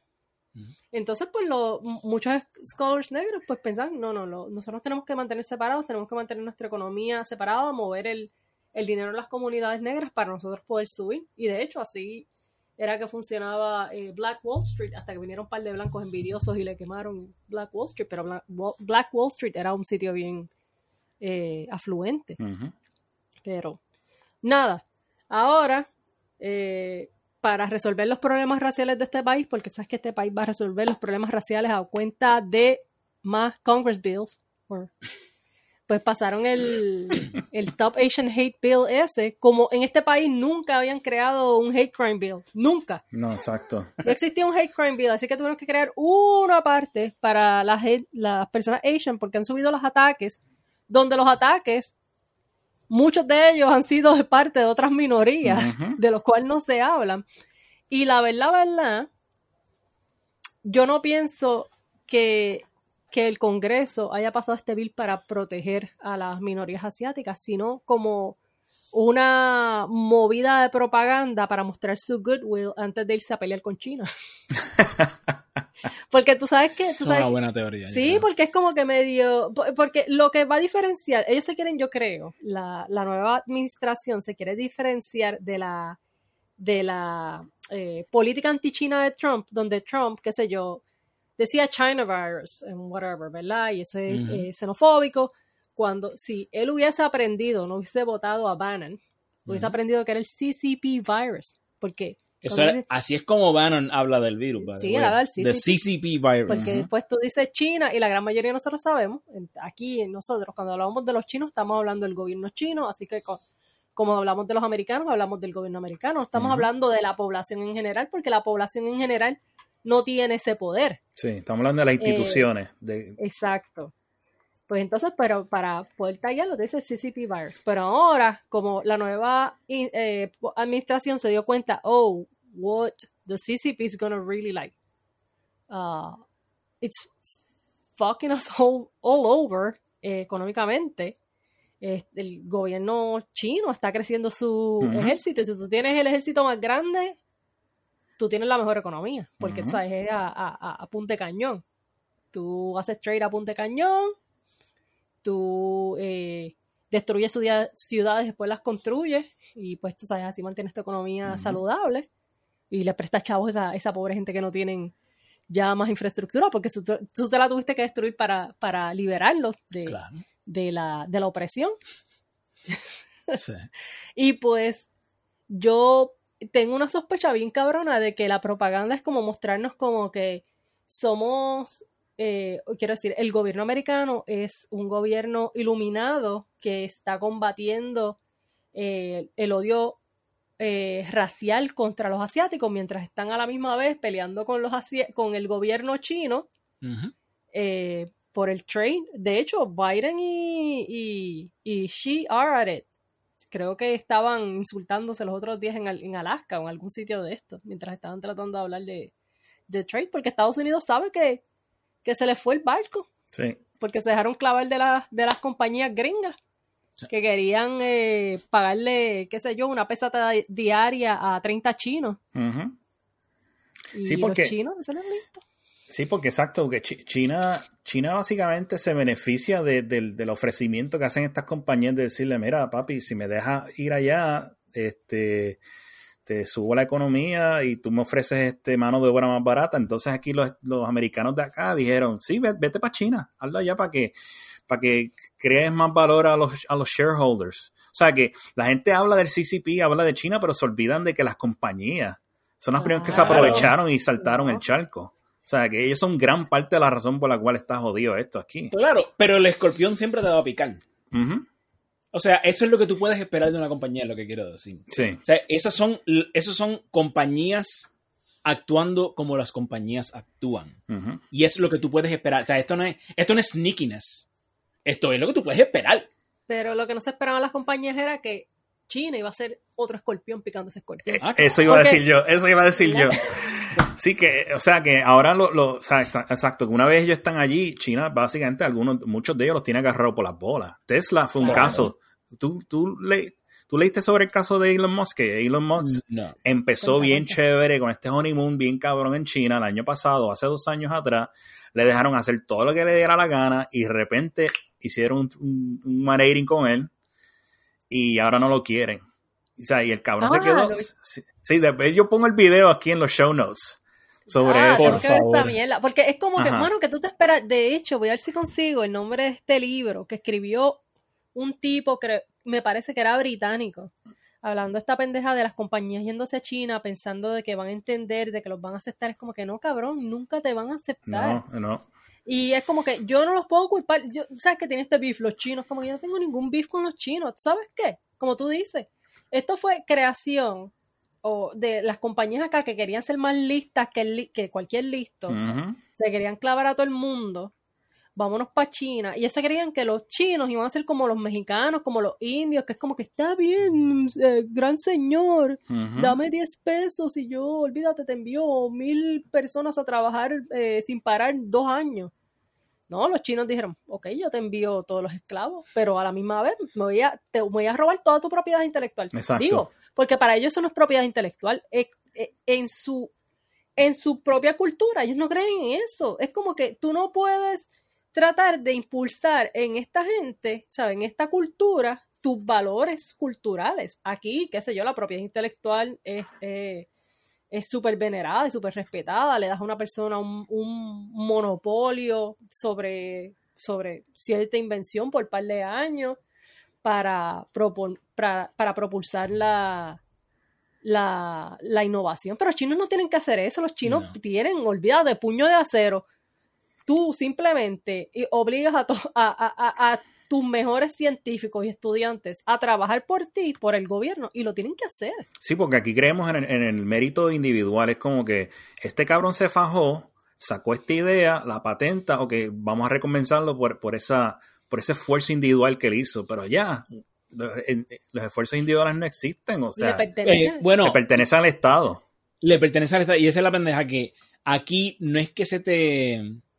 No es que se te recompense el esfuerzo o la genialidad que tuviste en crear esa cosa, es que se te va a recompensar el haberlo compartido con el mundo. Mientras que allá eh, es todo lo contrario. O sea, the- el, el Estado y la sociedad, they are entitled to your brilliance. Yeah. They are entitled to your genius. Yeah. It didn't Y happen in a vacuum. It happened in this, you know, state that we're at, culture that you live in. So you got to share with everybody else. Yeah, yeah. You didn't, you didn't build that. Sí, ¿Te acuerdas de ese, de ese momento? Eh, de, eso fue parte, creo que, de una de un town hall de Obama. No, esa no fue, esa fue eh, esta mujer, eh, la de la de Massachusetts, que se tiró para presidente, se me olvida el nombre de ella. este, Elizabeth Warren. Warren fue la que dijo eso. No, no, no, no. No fue Warren. Obama dijo eso. Que yo sepa fue Warren y fue cuando se tiró la primera vez. Mm. Obama dijo eso. Bueno, se lo copió de Warren porque Warren lo dijo también. O a lo mejor Warren se lo copió de, Obama. Pero el punto es que eh, sí, él- he got a lot of fire, a, a lot of heat for that shit. Porque él, eh, obviamente, Obama es un tipo bastante elocuente. eh, pero en ese momento no lo dijo con mucha elocuencia y básicamente era demasiado fácil de interpretar lo que él había hecho en ese momento como nada de lo que tú logres es tu logro. Es el logro de la comunidad. Sí. Es como que no, no, eso aquí it's not gonna fly. Exacto, en este país that's, no. that shit's just not No, en China es al contrario. Exacto. Y ejemplo claro de, lo, de cómo China piensa es este, no solamente con compañías extranjeras, hasta con sus propias compañías. Mira lo que le pasó a Jack Ma, el CEO de. Alibaba. sí, O sí. sea, el Él no tipo lo se metieron puso a decir, preso. ¿ah? Lo metieron preso. No, él no, no necesariamente lo, pre- lo metieron preso. Creo que básicamente lo amordazaron a nivel de que el tipo Ah. desapareció, se fue. O sea, Ay, laid- he laid, down, low, laid low for a while y luego reapareció. Y dejó de hablar las cosas que él, que yo no sé exactamente qué fue lo que él dijo sobre China, que causó que lo, básicamente le hicieran un, un alón de oreja. Pero él volvió o sea, diferente. Él no, no tenía un- esta crítica constructiva que supuestamente estaba teniendo con, con- con el gobierno de China. O sea, eh, pero para que tú veas que hasta con las propias compañías, si ellos se salen de línea, ellos como que, no, papito. I don't care how much money you make for the state. You gotta, you gotta follow the CCP. You gotta toe the line. To the line, yeah, exactly. Sí. So anyway, yo, después yo pongo lo de, lo de Tesla porque es bastante interesante. Es como que, que él se esperaba. Eh, eh, No lo he visto todavía, pero es como que yo, cuando él se fue para allá a hacer la fábrica y que sé yo qué caras estaba pensando, esto no va a terminar bien para este cabrón. Porque nunca termina bien para ninguna de estas compañías. Te roban la propia. Y eso que, sabes, él está en este viaje de que él está como que open source, que él supuestamente, sí, su- él siempre, supuestamente ese siempre ha sido su. Sí, hasta, cierto grado. Sí, eh, siempre ha sido esa- la manera, eh, parte de su marketing. Él se vende como que, ah, mira, este, lo mío es eh, open, no open, eh, yo comparto toda esta propiedad intelectual porque yo lo que quiero es que la sociedad avance. Tú sabes que él se ha, él se ha vendido como héroe del, del planeta Tierra, como Sí, Capitán sí. Planeta y toda la mierda, pero es como que, que siempre, Felo y yo habla, hemos hablado mucho de esto, de que la gente se cree que, que cada uno teniendo un carro eléctrico, eh, qué sé yo, dos o tres carros de estos en familia, tener sus propios paneles solares en su casa gigantesca, de momento es menos consumeri- consumerismo y va a ayudar Ajá. a, A salvar a- el, el a- planeta Tierra. sí, a como que a reducir su carbon footprint. Es como, no, cabrón, no lo estás usando ahora. O sea, lo, lo que no estás votando ahora al diario, ya lo consumiste desde un principio, fue un montón. Ujú. Porque tú sabes, tú estás también operando desde la suposición de que tu carro solamente se va a cargar con, con, con fuentes eh, de energías renovables. Y en este país eso no va a pasar. La gente se cree que porque pagan dos o tres pesitos más al mes de como de, de, de los perdones Sí. estos católicos. Yo siempre les digo eso, que es que la- las compañías estas de um, em- que te venden environmentalism, lo que le están vendiendo son como que la, la- No, no, carbon, carbon credits y esto. Sí, lo que le están vendiendo son como que la, la, lo- los perdones estos que vendía la Iglesia Católica allá en... Las en- bulas. Las bulas papales esas eran, que era como Vale. que, pues, pues, mano, yo soy, olvídate, yo maté mil, mil personas, eh, for- eh, soy un fornicador, olvídate, págame 100 pesos y, y estamos claros. Pues la gente, mucha gente, sobre todo gente de, de dinero, hace eso. Como Leonardo DiCaprio, Sí, que sí. es el, mi gran beef.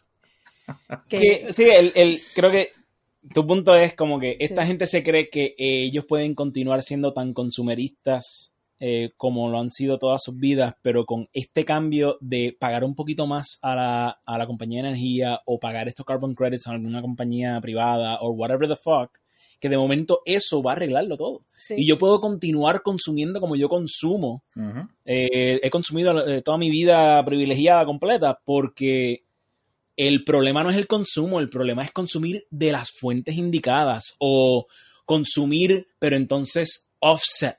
Por este otro lado, voy a pagarle dinero a una compañía que mágicamente va a lograr que todo, todo ese, ese carbon footprint desaparezca. Lo más cabrón es que es un cálculo en una, un Excel spreadsheet, es todo. Yeah, that's all it is. Pues a mí, de verdad, lo más que me jode, hablando de eso también, fue una carta que, que escribieron un par de artistas que viven esta vida bastante lujosa y consumerista, donde ellos dicen, sí, nosotros vivimos así, pero es culpa del sistema. es como que, mano, no me jodas, es como... Sí, Exacto. mano, es como que, espérate, espérate, tú estás todo este verano en este yate gigantesco en el Mediterráneo. Que consume un montón de dinosaurios muertos, porque que yo sepa, los yates no corren con, con batería No. y se cargan de un, de un campo elo- eloico de estos, ¿verdad? De, de, de No, windmills. no, no, esos yates, eh, tú de combustible usas algas marinas. No, Sí, y tú, que te encuentra, que él recoge usa la ahí. fuerza de la- y, y, Sí, la fuerza de la ola, esa fuerza, sí, esa energía y, tu, y, tu, y tu yate, los toiles son con, con, lo que usan son cáscaras de coco. Cáscara de coco No y un compost ahí. no y, ahí y eso es lo que tú le echas a tu, a tu huertito que tienes en una esquinita en el yate para alimentar a, a ti mismo y a, y- y a todos tus huéspedes en el yate, ¿verdad? Tus 20 huéspedes en el yate. Y, y, y no hay, ¿sabes? Es, es zero, es perfecto. Deberíamos todos vivir en yates. No, y está cabrón, es como que, ok, yo entiendo que tu trabajo te requiere volar. Yo no voy a decir de que como que tienes que ser este puritano, pero, mano, de verdad te requiere que estés constantemente volando en un avión privado a jet setting. No es que estás volando para trabajo en, un- en un avión comercial.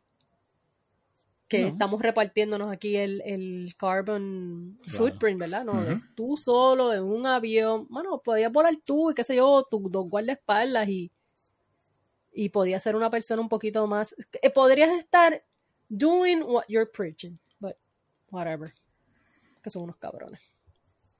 El próximo. Ah, mira. El próximo tema. No, espérate, espérate, porque estamos, we are about five tangents deep. Pero no hemos hablado del, de este tema. Ah, las relaciones raciales en Puerto Rico. Bueno, y el Stop Asian Hate como que lo tocamos ahí, pero no. Bueno, hablamos de Sí, Stop sí. Asian Yo traté Hate. de darte Yo el segue y tú te fuiste cinco tangentes por ahí para abajo. No, no, Te fuiste no. por un rabbit hole, cabrón. No, no. Lo que pasa es que. Eso no Que pasa aquí, no pasa. No, pero lo que pasa es que ya discutimos Stop Asian Hate. Lo discutimos como el punto de que es propaganda gringa Sí, sí. para poder seguir con la pelea. Ese es el punto, exacto. Sí, y ahora vas a tener que editar esto. No, no, lo voy a dejar. I will leave my shame. Sí. I will stand corrected. No, pero la- las relaciones raciales en Puerto Rico es algo que, que quiero discutir sobre todo ahora que es época de Miss Universe Puerto Rico, porque yo me voy a confesar aquí, yo soy una fan empedernida, Hard fucking core. Misióloga. yo soy misióloga, Misióloga total. misióloga de que a mí me, me soltaban hasta, esto, esto Felo, tú no lo sabes, pero yo te lo voy a, te lo voy a contar ahora, a mí hasta me soltaban eh, adelantos de trajes que iban a usar mis Puerto Rico en el Miss Universo. Wow. Porque yo conocía promotores y todo, y me enviaban fotos y toda la mierda. No. Y te contaba. She Sí, is so proud of this shit. So proud of this y, y shit. la pendeja es que yo nunca he ido ni a un Miss Puerto Rico ni a un, ni a un Miss Universo. Porque de verdad a mí me gusta mantenerlo así en el misterio. de las cosas inocu- inocuas así en el mundo, como que cosas que no hacen daño a nadie, pero tú sabes que existen en el mundo y pues mucha gente le saca, le saca algún tipo de entretenimiento y que de, de esas cosas, de las que menos entretenimiento y menos interés le saco yo, es Miss Universe. Y de todos modos, yo sé más o menos cuándo se está aproximando la temporada de Miss Universe, porque esta que está aquí, de momento va a estar completamente pegada del teléfono o de la computadora flameando en foros como, como si fuese Pulso Rock, pero, pero flameando en los foros de, No, de, pero que lo más cabrón de también Miss Universe es que eh, Puerto Rico. Marisol de Siempre es Lunes, bien fan también, ella compitió en un Miss Petit, me parece que fue, o en un Miss Turismo. Y a veces yo le envío chismines a ella de cosas que están pasando y ella también es bien misióloga y sigue las pendejas. Y Pero tengo- eh, siem- siempre, ¿qué, qué siempre es lunes? Para aquellos que ah, no Siempre es. Lunes, el podcast que me parece que es el más, eh, Más escuchado ahora, sí, de Puerto Rico, en sí. Puerto Rico. Y de verdad que está bien cabrón. Porque de verdad que es tremendo. Sí. No, es tremendo podcast y yo me río con cojones cuando lo escucho. Aunque últimamente he estado, he estado media vaga porque, porque es que tengo que dedicar mi, mi momento de, de consumo de, de medios a otros, a otros temas. Inclusive estoy viendo ahora unos muñequitos de hadas Terribles. terribles, terribles, pero estoy estudiando una, una tercer, un tercer idioma y pues de verdad ver muñequitos ayuda. De- deberíamos hablar de eso eh, en algún momento, pero ahora mismo, let's, let's just reel it back. Sí, in. sí, sí, bueno. eh, ya Gracias, que, Sherpa, gracias. Que di mi, Sí, confe- sí. que di mi confesión del asunto de que, de que, olvídate, yo entregué la peste, mi hermana y yo nos poníamos a ver en el pasado el Miss Universo, era una cuestión bien, bien de hermanas y todos los años, ya ya se le quitó el follón y ya desde hace años no lo ve, pero ella y yo nos sentábamos a criticar trajes, a coger puntuaciones y después yo descubrí toda esta comunidad que es como medio, me imagino que sería como la comunidad esta de furries, que es una cuestión bien, bien, subcul- bien subcultura, pero hermano, yo tengo un pana que, que él y yo somos panas, te lo juro. Nosotros nunca nos hemos conocido en persona, pero somos, somos amigos como, mano, hace casi 20 años.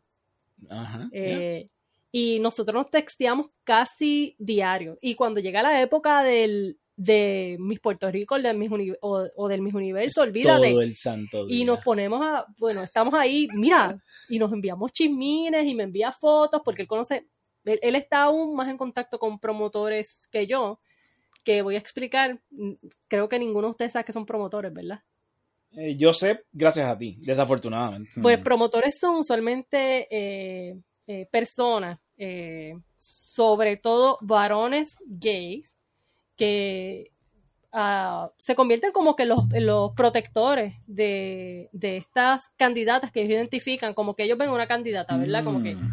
esta muchacha es una potencial candidata, yo creo que tiene aire de reina, yo la puedo preparar y esta le consiguen auspicios de, de traje de noche, de, gimnasio, eh, de tratamiento or- eh, de ortodoncia, ¿sabes? Todas las cosas que la muchacha necesita, pasarela, eh, en preparación del concurso, porque la meta en Puerto Rico es el Miss Universo. O sea, hay otros concursos, está el Miss Mundo, qué sé yo, pero de verdad en Puerto Rico el, el, el top pageant es el Miss Universo. Pues ahora mismo está corriendo el Miss Universe Puerto Rico. Viste, te lo dije ahí como que en inglés gringo.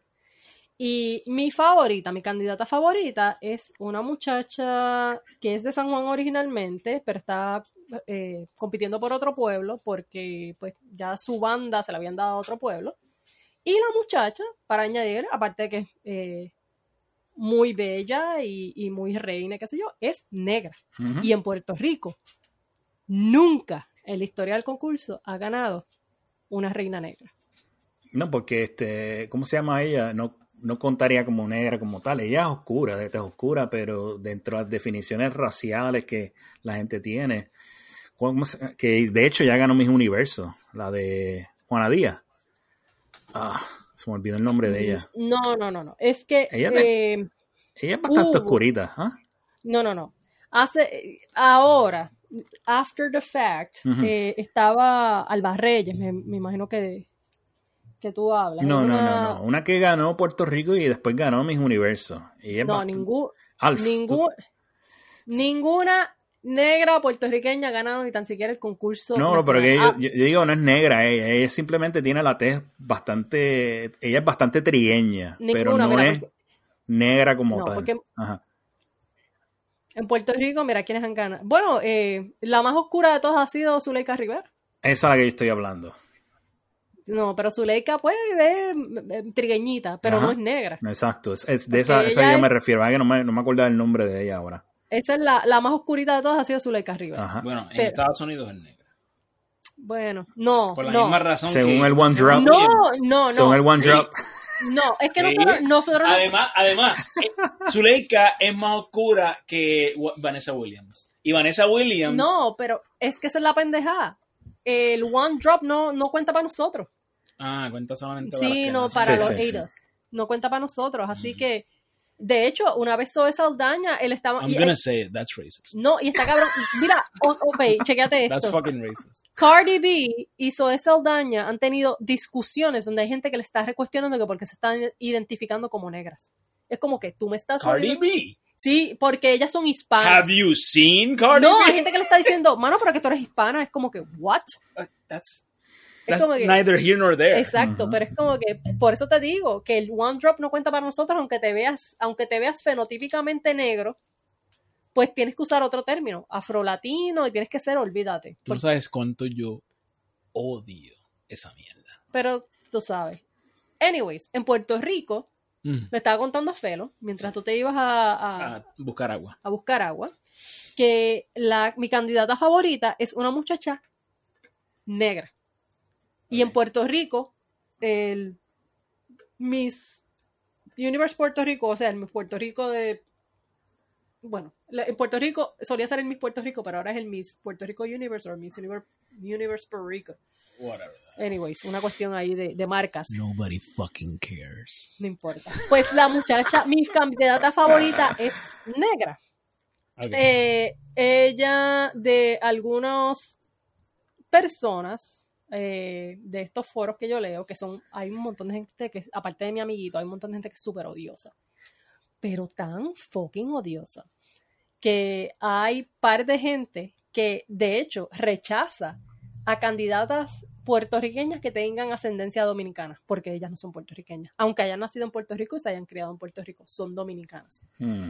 Pero es interesante porque este año hay una chamaca eh, que está representando a Dorado, que es nacida y criada en Rusia, que la adoptaron estos riquitillos de Dorado, Ujú. a ella y al hermano, cuando tenían 13 años. Que de hecho la May dijo que fue que los vio una foto y dijo, yo los tengo que A los adoptar. 13 años. O sea, que son los otros días. Oye, Están criados ya. Es- los- y no, y eso fue los otros días porque ¿qué edad tiene, tiene ella ahora? Exacto, para estar en, eh, eh, participando en Miss Bueno, Universe te- no, puede no, ser- no, te voy a contar. no puede estar muy entradita en años. Ahora tiene 27, pero Ok. Llegó a Puerto Rico a los 13. Se fue, estudió en Tasis.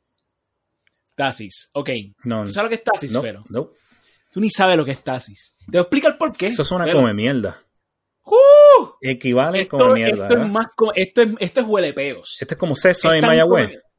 Esto es. No, no, no, peor. Peor, Esto es. Mano, Tasis- tienes que buscar. De hecho, tienen un website y todo. Ta- tienen como tres o cuatro escuelas en todo el puto mundo. Y una es en Suiza. Unas en Suiza, otras en alguna parte de Inglaterra. Y otra está en fucking Dorado, Puerto Rico. Vete tú a saber por qué, carajo. Porque un montón de estos eh, hedge fund managers que se terminan refugiando en Puerto Rico, ¿dónde terminan? En Dorado.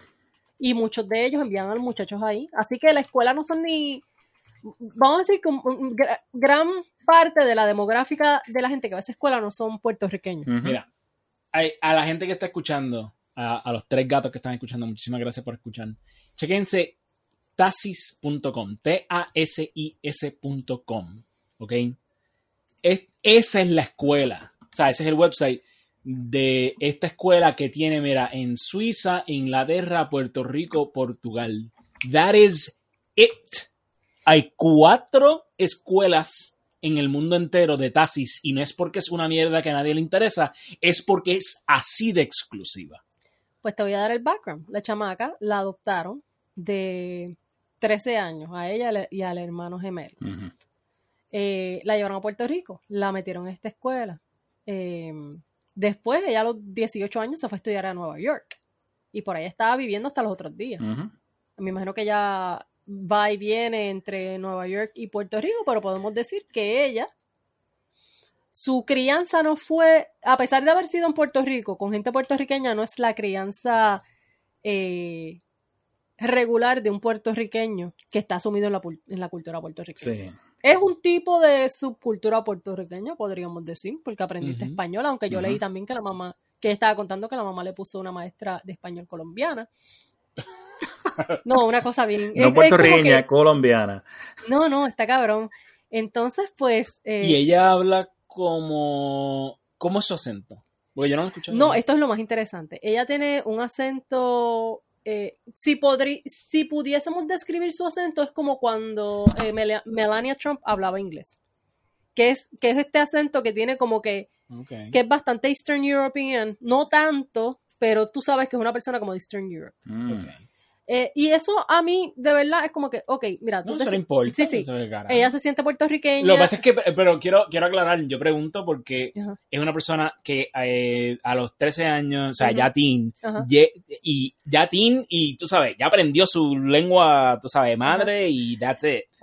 Eh, en Puerto Rico, aprendiendo español de una persona colombiana, mm, eso me hace, me hace querer escuchar cómo habla el español. Eh, tiene un acento extraño. Pero dentro de todo, yo no. eh, cuando estoy hablando de esto, no estoy criticando ni a la muchacha, porque no quiero criticar a la muchacha, sino a todo este sistema que la, está, que la rodea a ella, que es lo que quiero ir con todas las relaciones raciales en Puerto Rico. Porque la chamaca no tiene la culpa de sus circunstancias. Ella estaba allá No, hombre, claro. huérfana en Rusia, esta gente la vio en una foto, se la trajo para Puerto Rico, la metió en una escuela bien cara, después ella se fue a Nueva York, le pusieron, todas estas cuestiones fueron impuestas en ella, porque ella era una menor de edad, y si ella se siente puertorriqueña, nítido, porque Tony Croato se sentía puertorriqueño y. ¿sabes? Eso es una cuestión bien personal. Y Luis Miguel se sentía, ah, no, perdón. No, no. Sí, no. Eh, The other way around. He was born there, but he does not feel. Pues algo bien extraño o, o bien particular que ocurrió es que hace un par de años, ¿te acuerdas que ganó esta muchacha que es mitad americana? Que nació y se crió en Estados Unidos, pero san- nació de una mujer puertorriqueña y hasta donde yo tengo entendido, la mayoría de su crianza fue, eh, de- fue dada por su abuela materna, que es una señora muy puertorriqueña, que yo le he visto, y, pero ella no se veía, y esa era parte de la crítica, no se veía puertorriqueña porque es rubia y tiene los ojos claros, que irónicamente su madre y su abuela son rubias y de ojos claros. Y el papá no. ¿Sabes? Ujú. Ella salió así, pues, hincha de parte de su familia puertorriqueña. Pero no hablaba bien el español y pues cuando ganó, tú sabes, se formó un revolú, ella no me representa. A pesar de que la chamaca había hasta participado en otros concursos menores y por la banda de Puerto Rico. Ella, ella decía que ella era puertorriqueña, ella se siente puertorriqueña a pesar de que su país es americano y pues se presentó al concurso, habla el, el español con acento y olvídate, la criticaron a más no poder. Ella no, puede, ella no nos puede representar porque ella no habla bien el español. Pues yo he notado que mucha de esta gente que yo reconozco estos foros, que eh, eh, en ese tiempo, olvídate, eran más patriotas que, que Pedro Albizu. Esta vez eh, eh, se han ido en este viaje de que esta chama que es bien puertorriqueña, que llama a Puerto Rico, la nueva muchacha que está, Ujú. que está rusa, por. Dorado. Y, y es porque ellos, a pesar de que la otra era rubia, habían algunos que le llamaban que, que su, ni- su, su, su blanquitud, I guess que puedo decir, era como que demasiado white girls. ¿Te acuerdas de aquella película donde los Wayans eh, se hacían pasar por unas mujeres blancas? Espérate, ok, espérate. ¿de no estás hablando de la rusa. No estoy hablando. es Cambiaste que- a hablar de la rusa. Perdona, es que quiero, quiero explicar de que estos que no les gustaba, que eran bien patriotas y no pensaban que la muchacha eh, mitad americana era suficientemente puertorriqueña, Ok. eh, no les gustaba la belleza de esta chamaca porque, según ellos, ella era demasiado white girls. Era muy basic. White Girls, la película. No. No. no, no, no, no, La película de los hermanos Wayans, norteamericana, Ajá. donde eh, dos de ellos hacen estos personajes que se hacen pasar de chamacas blancas. Así que son dos hombres blancos con facciones varoniles. Ajá. Digo, blancos no, negros. Y con facciones bien de fenotipo negro. Ajá. que se pintan, se hacen blanco. white face, como Sí, quien sí. dice, y tratan de pasar, de hacerse pasar como, como eh, muchas mujeres jóvenes blancas.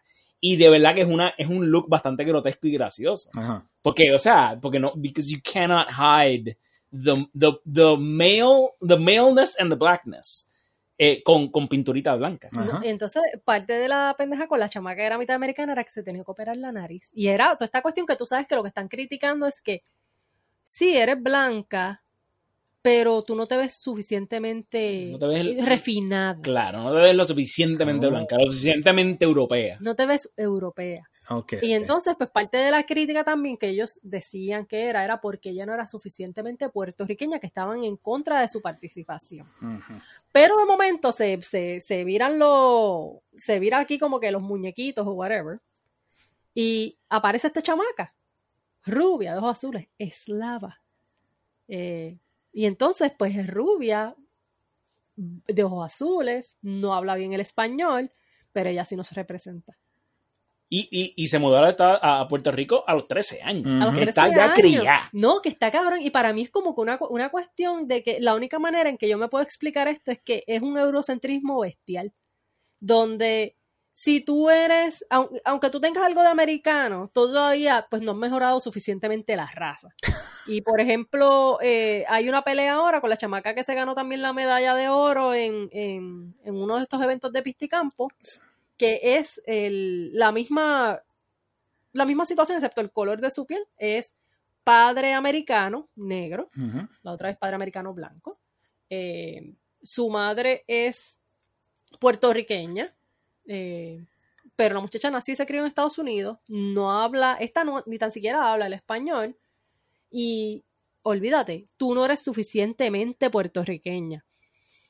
Pero yo no sé si es que esta, esta situación de que si tú, mientras tú no seas todavía muy cercano a Puerto Rico, seas un híbrido puertorriqueño, dominicano, puertorriqueño, eh, americano, mientras tú, si tú de momento eres algo totalmente diferente y alejado de todo lo que es Puerto Rico, que no tiene, lo más seguro no vas a tener ni una traza de negritud en tu cuerpo y adoptas a Puerto Rico como tuyo, esta gente va a salir y va a decir, sí, Tú eres uno de los nuestros. tú eres uno de los nuestros. Y por eso es que, que de momento Tony Croato.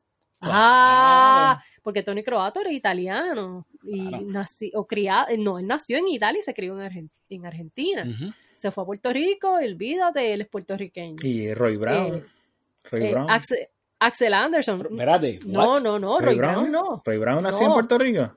No, pero Roy Brown es mitad americano, él no cuenta. Ah. Aparte de independentista, peor. Ok, sí, sí. Pero entonces, pero tienes No, pero es aceptado, es aceptado. Exacto, no, Axel Anderson, Raquel Montero. Entonces, pues ahora tienes esta muchacha Sí, sí. que es mitad, pero es una mitad que, que, que puede que nos dé más, más esta cuestión de mejorar la raza. Y en este caso es, Entre, entre comi- ella dice eso entre comillas. Ella está haciendo air quotes. Sí, air no Bastante grande, mejorar sí. la raza. No, porque eso es lo que dicen, ¿verdad? Contrario a mí, Marino piensa que hay que mejorar la raza. Yo, por otra parte, que soy mucho más blanco que ella y tengo algo que proteger, Ajá. pues obviamente si creo en mejorar la, la raza, entonces como me casé con una marroncita, obviamente por eso fue que me corté las bolas. Sí, claro. Para que no quepa posibilidad alguna de que eso quede preñado, porque No, dice esto, dice esto un cubano, donde en Cuba la, la, la gran mayor parte de los, de los negros, de los esclavos que vinieron de África, terminaron en Cuba. en Cuba. En Cuba y en Brasil. Dice esto. Así que mira, ¿y tu abuela dónde está? Mi abuela. Está caro porque en Puerto Rico eh, tenemos esta manera bien extraña de aceptar nuestra negritud mientras sea algo cute, eh, mientras sea el ¿y tu abuela dónde está? Pero a la hora de la verdad, como por ejemplo cuando tienes una candidata que es bella pero es negra, pues siempre hay que, que tratar de, No sé. de flotar. pienso que estás extrapolando esta experiencia que tienes en una subcultura muy particular. No, no, no. Y que tiene una, una, sabes, en esa subcultura, esto no es lo primero que tú me cuentas de esa subcultura que está como bien jodido la cabeza. O sea, que- son como que esta- estas idiosincrasias bien weird. Y estos fucking weird fetishes they have with the way women look. Y, y no, no podemos coger la experiencia que tienes con esa subcultura y, y extrapolarla y decir, porque es que, ¿viste, No, ¿viste cómo son que- puertorriqueños? Como que, no, lo que pasa es Así es como son en esa subcultura yo- y, y estoy seguro que hay cosas de la cultura puertorriqueña que se están expresando de manera exagerada No, en esa subcultura. Yo creo, bueno, sí, pero yo creo que en Puerto Rico sí está esta cuestión de, de, de que cuando tú vas a, a embrace, o la gran mayoría de la gente va a embrace su lado negro, tiene que ser esta cuestión como que media, ah, pero es de Loíza, es siempre como que este othering también, es como que esta cuestión media exótica, pero a la hora de la verdad, a la hora de la verdad, el puertorriqueño promedio, sí, busca, quote unquote, mejorar la raza. Bueno, hay, supongo, una razón por la cual la gran mayoría de la gente en el censo dice que es blanca. Sí. En vez de decir que son mezclados, que son whatever other fucking Y, digo, eh, en Puerto Rico también tenemos una definición diferente de lo que es la raza, porque yo no soy blanca, pero yo no soy negra. Eh, que está, sí está esa, esa cuestión de cómo definimos el, lo que es- son las categorías raciales y que eso viene de los tiempos coloniales, whatever. Pero dentro del- de, toda esta, de toda esta situación de cómo la gente ve la belleza, en Puerto Rico sí se tiende a ver como algo, o sea, como que el epítome de belleza, mujer eh, De tez clara, ojos de... claros. Y hello, o mira. con a facciones las- eurocentristas también. Sí. Porque puede Mira- ser triste, pero tiene que tener la, la nariz fina, tú sabes. T- t- eso- Mira todas esas toda la- cosas que se asocian. Sí. Pero eso es de esperarse, con- o sea, la, la cultura dominante cuando se colonizó a, a- a la isla, pues era una cultura europea. No, pero ¿sabes qué es lo más cabrón? Y digo, yo no sé si es porque. da- voy a dar un, un- un quick. ah, quick summary del concurso este. En los tiempos de antes, cuando. Antes de, de Magali Febles y toda la, y toda la pendeja, quien corrió el concurso era la famosa Ana San- Santi Esteban. Y Ana Santi Esteban era una mujer que se movía en estos círculos de, de alta alcurnia, aunque ella en realidad no tenía mucho dinero. Pero ella, pues, qué sé yo, era, se reunía con gente de eh, All Money, Miramar, Condado, Ey, esa ey, pendeja. ey, Sí, pero tú no eres All Money, así que tú no cuentas. está bien, pero yo ¿sabes? Pues la me cuestión crié es en Miramar que para la, y época después me mudé para Condado. para la época de... Those are the two places I have lived Bueno, pero en chequea. Puerto Rico. cállate, come mierda. La cuestión es que, que en la, de- desde la época de ella, cuando estaba el concurso, aparecían mujeres negras espectaculares. La, la mejor candidata del concurso, alta, delgada, bien eh, eh, culta. De hecho, una de ellas fue, a lo mejor alguno de ustedes la recuerda, María María No. que ella fue por muchos años host o hostess de diferentes programas en Puerto Rico. Y siempre que llegaba la, la mujer esta negra, que era una diosa, llegaba lo, lo más alto que llegaba siempre a first runner up y siempre ganaba una blanquita, aunque fuese una, una terrible candidata, bajita, gordita, media homely, pues ganaba esa. Carla Y siempre tenía, sí, y siempre tenían apellidos bien, sea, de pa' colmo. Sí, como sí, Fonalleda. y- Sí, exacto. Y, y yo no sé, e, eso se mantiene todavía al nivel de hoy en este concurso y como tú dices, a lo mejor es un, un- algo que es un poquito más concentrado dentro de esta subcultura, pero yo creo que es un reflejo de la cultura puertorriqueña en general. Porque, Sí, sí, pues, en, eso Sí, está- sí, en eso estamos de acuerdo. Pero que se exagera, se, ¿cómo dices? Se, se manifiesta Se más, exager- más exageradamente Sí. en la subcultura de, de, de- Porque tiene que ver mucho con la belleza, tiene que ver mucho como la apariencia de la gente. Right. Que lo cual es básicamente la base de la fucking raza. El concepto de la raza es, es puramente, o sea, es, es básicamente un concepto de apariencia. Sí. De- eh, negro, blanco. Pero en realidad, como seres humanos, lo que tenemos son, este, o tú tienes la, el test de piel más oscuro, tienes más, más, ¿cómo se dice? Más este, pigmentación en tu, en tu piel, O, o tienes una facción, o, sea, ojos verdes, ojos azules, pero eso son simplemente diferencias entre seres humanos. Pero ujú. todos los, amo- los amontonamos y, hacemos, y decimos, esta es la raza, que tiene que ser así o asado o, que sea, pero volvemos para atrás con lo de la Miss Universe. Tiene que ver mucho con apariencia y pues todas esas cosas se exageran más en esa subcultura.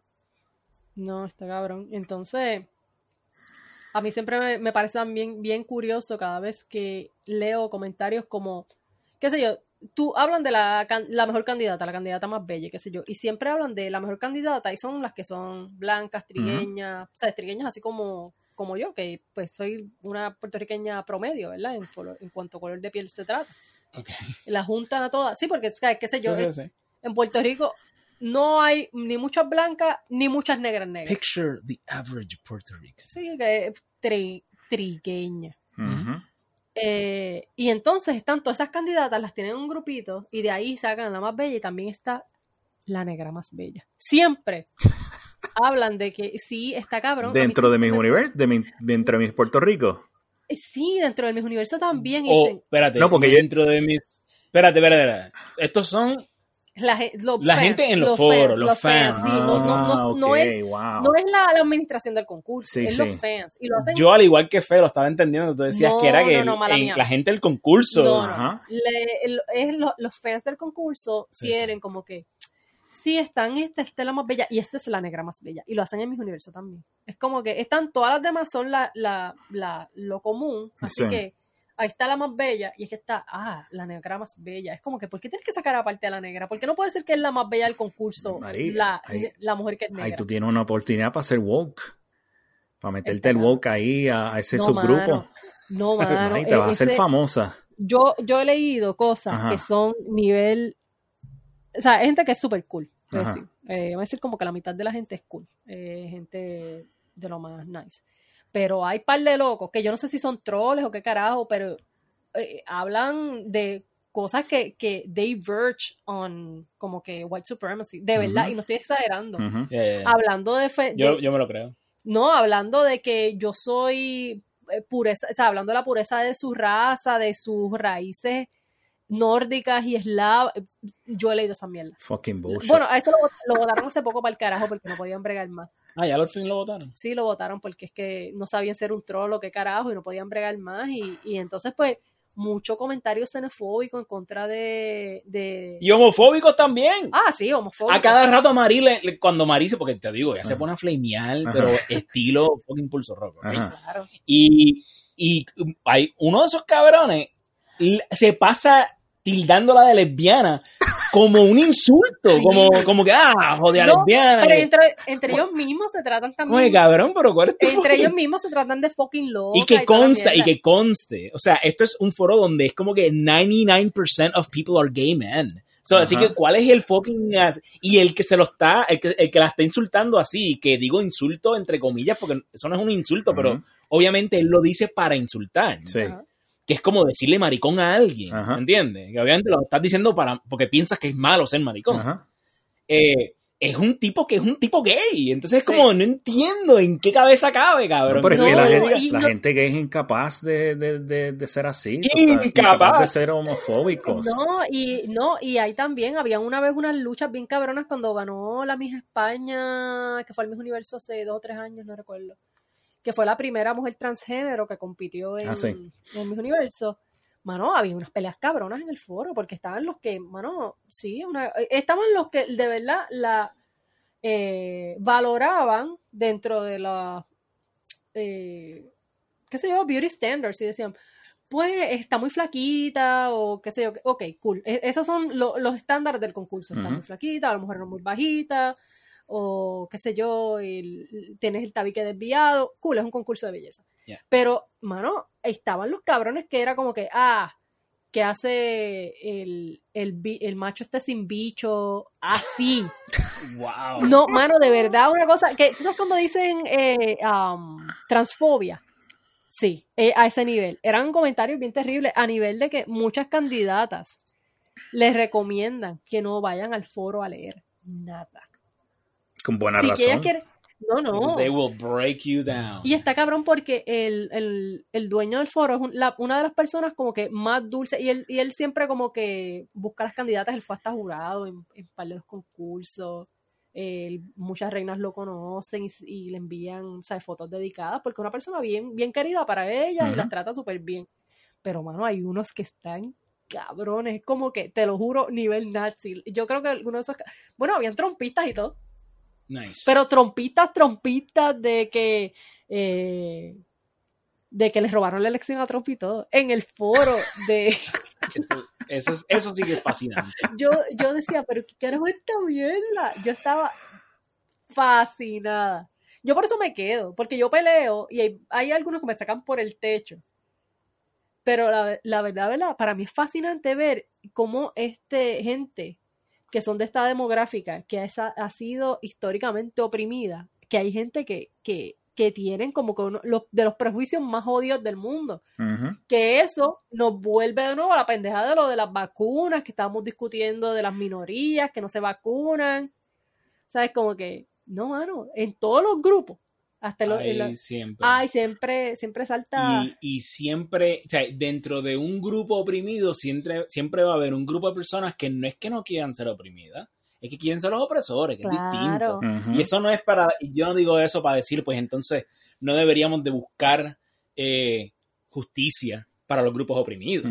Lo que quiero decir es que es como que no, lo, no subestimemos a las personas, no seamos tan injustos con ellos de creer que son incapaces de maldad Ujú. o incapaces de, de- de tener ideas erróneas. Ujú, Ujú. Porque eh, dar- o- al fin y al cabo, it's a disservice to them. Yeah. ujú. ¿Verdad? To their, ca- to Eh. their, their capacity, inte- intellectual capacity, capacidad intelectual. Exacto. ¿eh? No, que es como, como dice el dicho, de cualquier malla salta un ratón. Y de verdad. Exacto. Y está O de cualquier cubo sale un cangrejo. No. Bueno, no, no sale el cangrejo. No, porque los demás cangrejos no lo.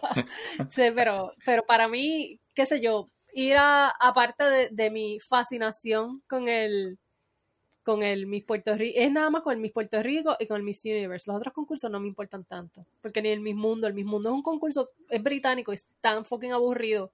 Esas mujeres tienen que pararse allí y, se- y es como si fuese, qué sé yo, Model UN y ya no hay competencia de... es como Tienen que no hablar de su paper doctoral. Bien cabrón, la- no, la, te lo juro. Yo recuerdo que hubo un año que yo sí lo vi porque me gustaba la candidata, la candidata de Puerto Rico porque de verdad era eh, una muchacha que, que se estaba entrenando como para ir a Broadway y tenía esa, como que tenía un, un stage. Era carismática. sí, tenía un stage, no, pero tenía también un stage Una persona presencia. bien, bien bonita. Entonces, pues, los llevaron a Oxford, que hay como unas pendejas con debates, que hay como que es como un círculo en madera. Sí, es una pendeja bien loca. Es como si fuese es como en los House of Lords. Sí. ¿Tú has visto esa, esos videos? Sí, sí, así. Sí, que ellos están allá, wow, y está hablando sí. el primer ministro y, y le gritan y they holler, es una cosa Ajá, A lo mejor ese Pues- es el mismo sitio donde operaban la gente en los tiempos victorianos Claro. y los doctores miraban cómo descuartizaban Los doctores, o sea, los, los barberos. los barberos, sí.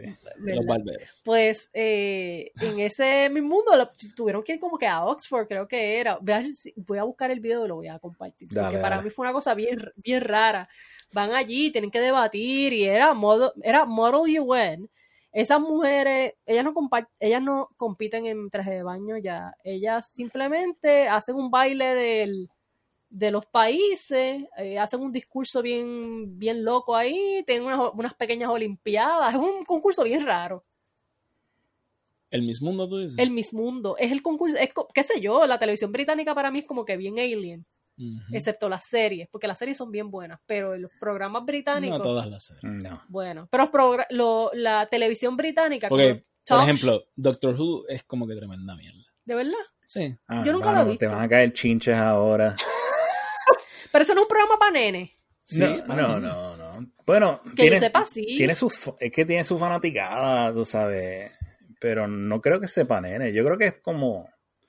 ¿Cuál sería el, Es- el equivalente americano? Star Trek. Algo así. No, no, no. Mm, Star Wars. Era- Star Wars, que es un No, poquito más infantil. Mm, quizás un poquito más No es infantil. como Ahí, aquí me van a caer los chinches a mí Power ahora. Rangers. No, que sepa es como más como, como más nivel Power Rangers. No, yo creo que es un poquito más maduro que Power Rangers. Yo creo que es entre medio Power Rangers y, y- y Star Wars. Algo así. Es como low budget, quieren ser serios, pero ¿verdad? no lucen tan serios como ellos piensan que lucen. No sé si Sí. me entienden. Porque los Sí, Daleks sí. y todas esas cosas es como que un poquito, you know, low budget, pero, pero, hay, pero hay fans. Hay Oh, no. adultos que son fans de eso. ¿verdad? Yo no sé Francamente, estoy diciendo que es una mierda, no porque lo haya visto, porque yo nunca he visto, Ah. nunca he visto Doctor Who. estás hablando Lo que pasa es que yo de verdad, de verdad, de verdad, no estoy jodiendo. Yo quiero un Tushi Bidet. Y no quiero pagar por él. Y yo necesito que este podcast se haga mega popular. Y no me importa si llego a esa popularidad por, por ser un troll que encabrona a todo el mundo. Contarle conseguir ese bidet de gratis.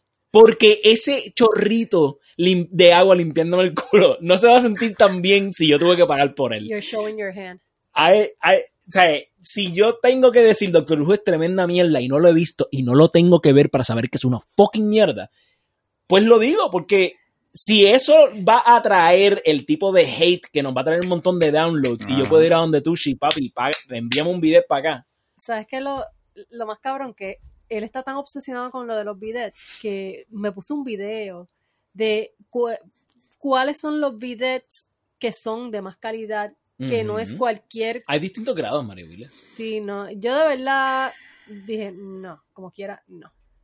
Pero que siga ahí luchando por su, por, por justicia, Lo pones allí atrás. por justicia en- bidetial. haces un baño exclusivamente para el bidet. Y tú solamente lo usas.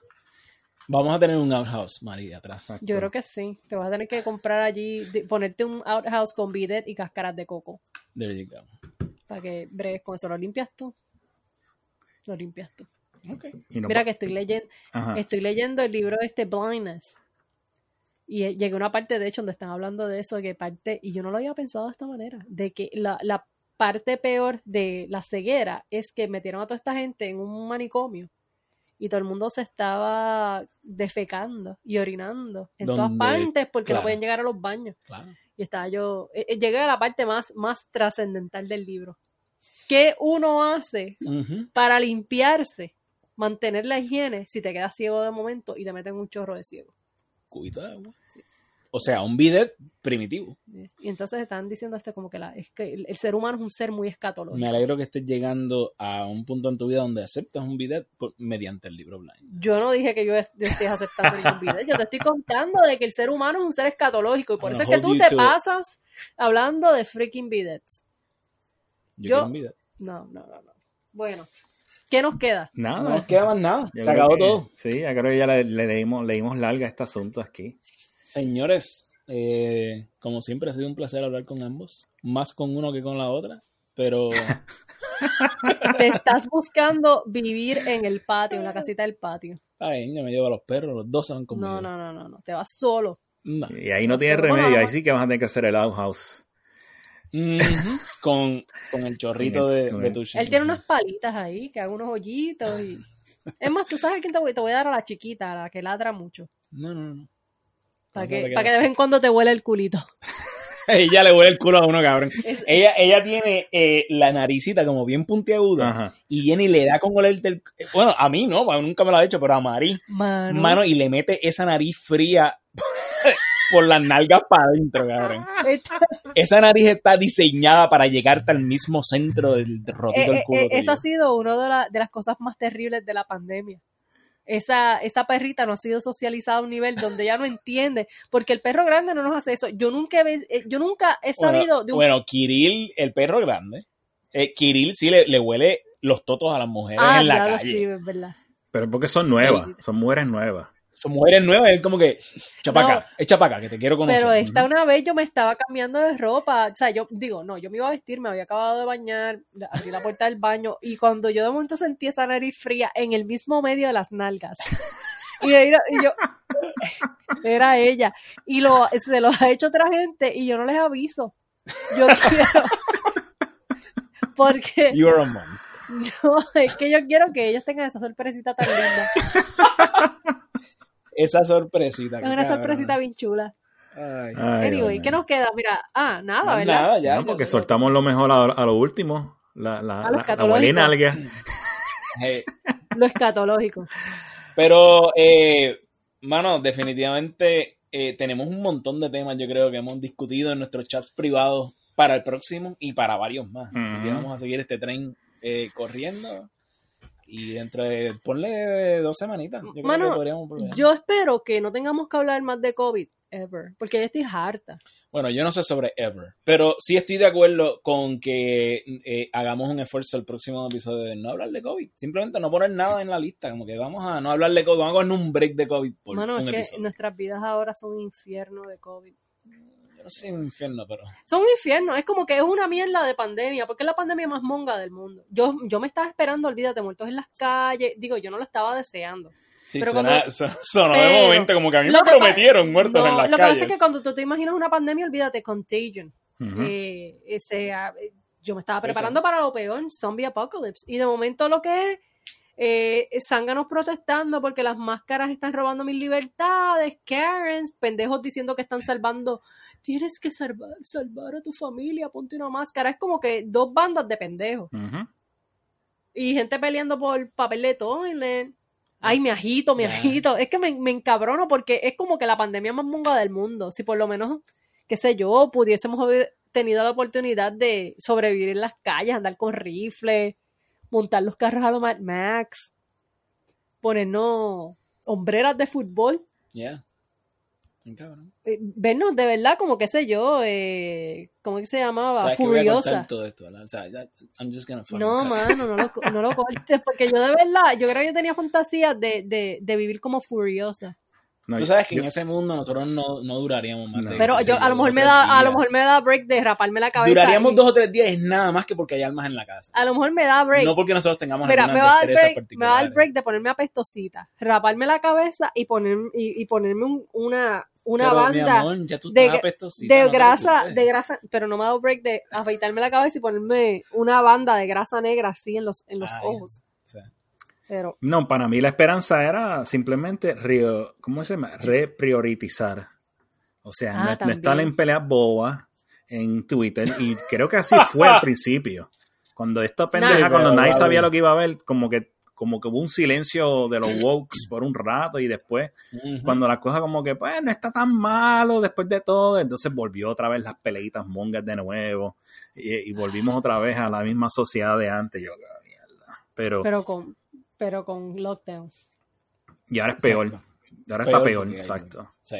Porque yo espero, y lo otro que yo contaba era que, que ocurriera lo que ocurrió con la peste bubónica. Bueno, bueno, no en el nivel de muertos, pero en el cuestión de la, de la, de la lucha clasista, que murieron tanta gente en el pasado que entonces la labor era, o sea, la, la demanda más o menos está ocurriendo, pero por otras razones. Pero que, que, que no sé cómo explico esto. Um, que era tan poca gente de la clase de trabajadores que existía después de la plaga que hubo grande, o sea, la gran demanda. Ellos, se, ellos tenían las, ¿cómo dices? las cartas en sus manos y dijeron, Ah. Nosotros vamos a cobrar este, Los este pocos fee. que sobrevivieron. Vamos a cobrar este fee ahora porque estamos bien No, poquitos pero eso ahora. está, eso está pasando. Low supply, no, pero high eso está, demand. eso está pasando. Eso sí está pasando en restaurantes. Sí, y sí. Pero es por diferentes razones, no porque no hay un montón de muertos. Es Bueno. porque No es por los muertos, pero, pero es por un lack of supply, porque por, supuestamente porque si ayudas federales y mierdas así. Pero es algo temporero. No creo que Sí. vaya a ser un cambio eterno. Yo creo que una vez la- No. las ayudas federales se vayan, va a haber Oh, un montón de gente buscando trabajo para atrás. Claro. Yo creo que fue porque esta porquería de virus simplemente se llevaba a los viejos. Wow. No, de verdad. Si hubiese sido estilo Spanish flu, Mm. Entonces sí, porque el Spanish flu se llevaba a gente, como está discutiendo. Felo, la demográfica esa, joven, eh, fuerza trabajadora. Entonces Claro. la gente se hubiese cagado. Si, hubiese- si, si este virus hubiese empezado a, hubiese sido un 2% de los nenes, la gente se les cerraba el culito. Pero como a los nenes no les está haciendo un carajo, ni a los jóvenes, eh, se joda, ujú, para los viejos. Exacto. Ya. Y con esto lo dejamos. On that sunny note, eh, recuerden que nuestro Twitter handle es Pero No Servimos. Eh, nuestro website es eh, noservimos.fireside.fm y tenemos un email si quieren enviar un email. Eh, es somos buenos pero no servimos at gmail.com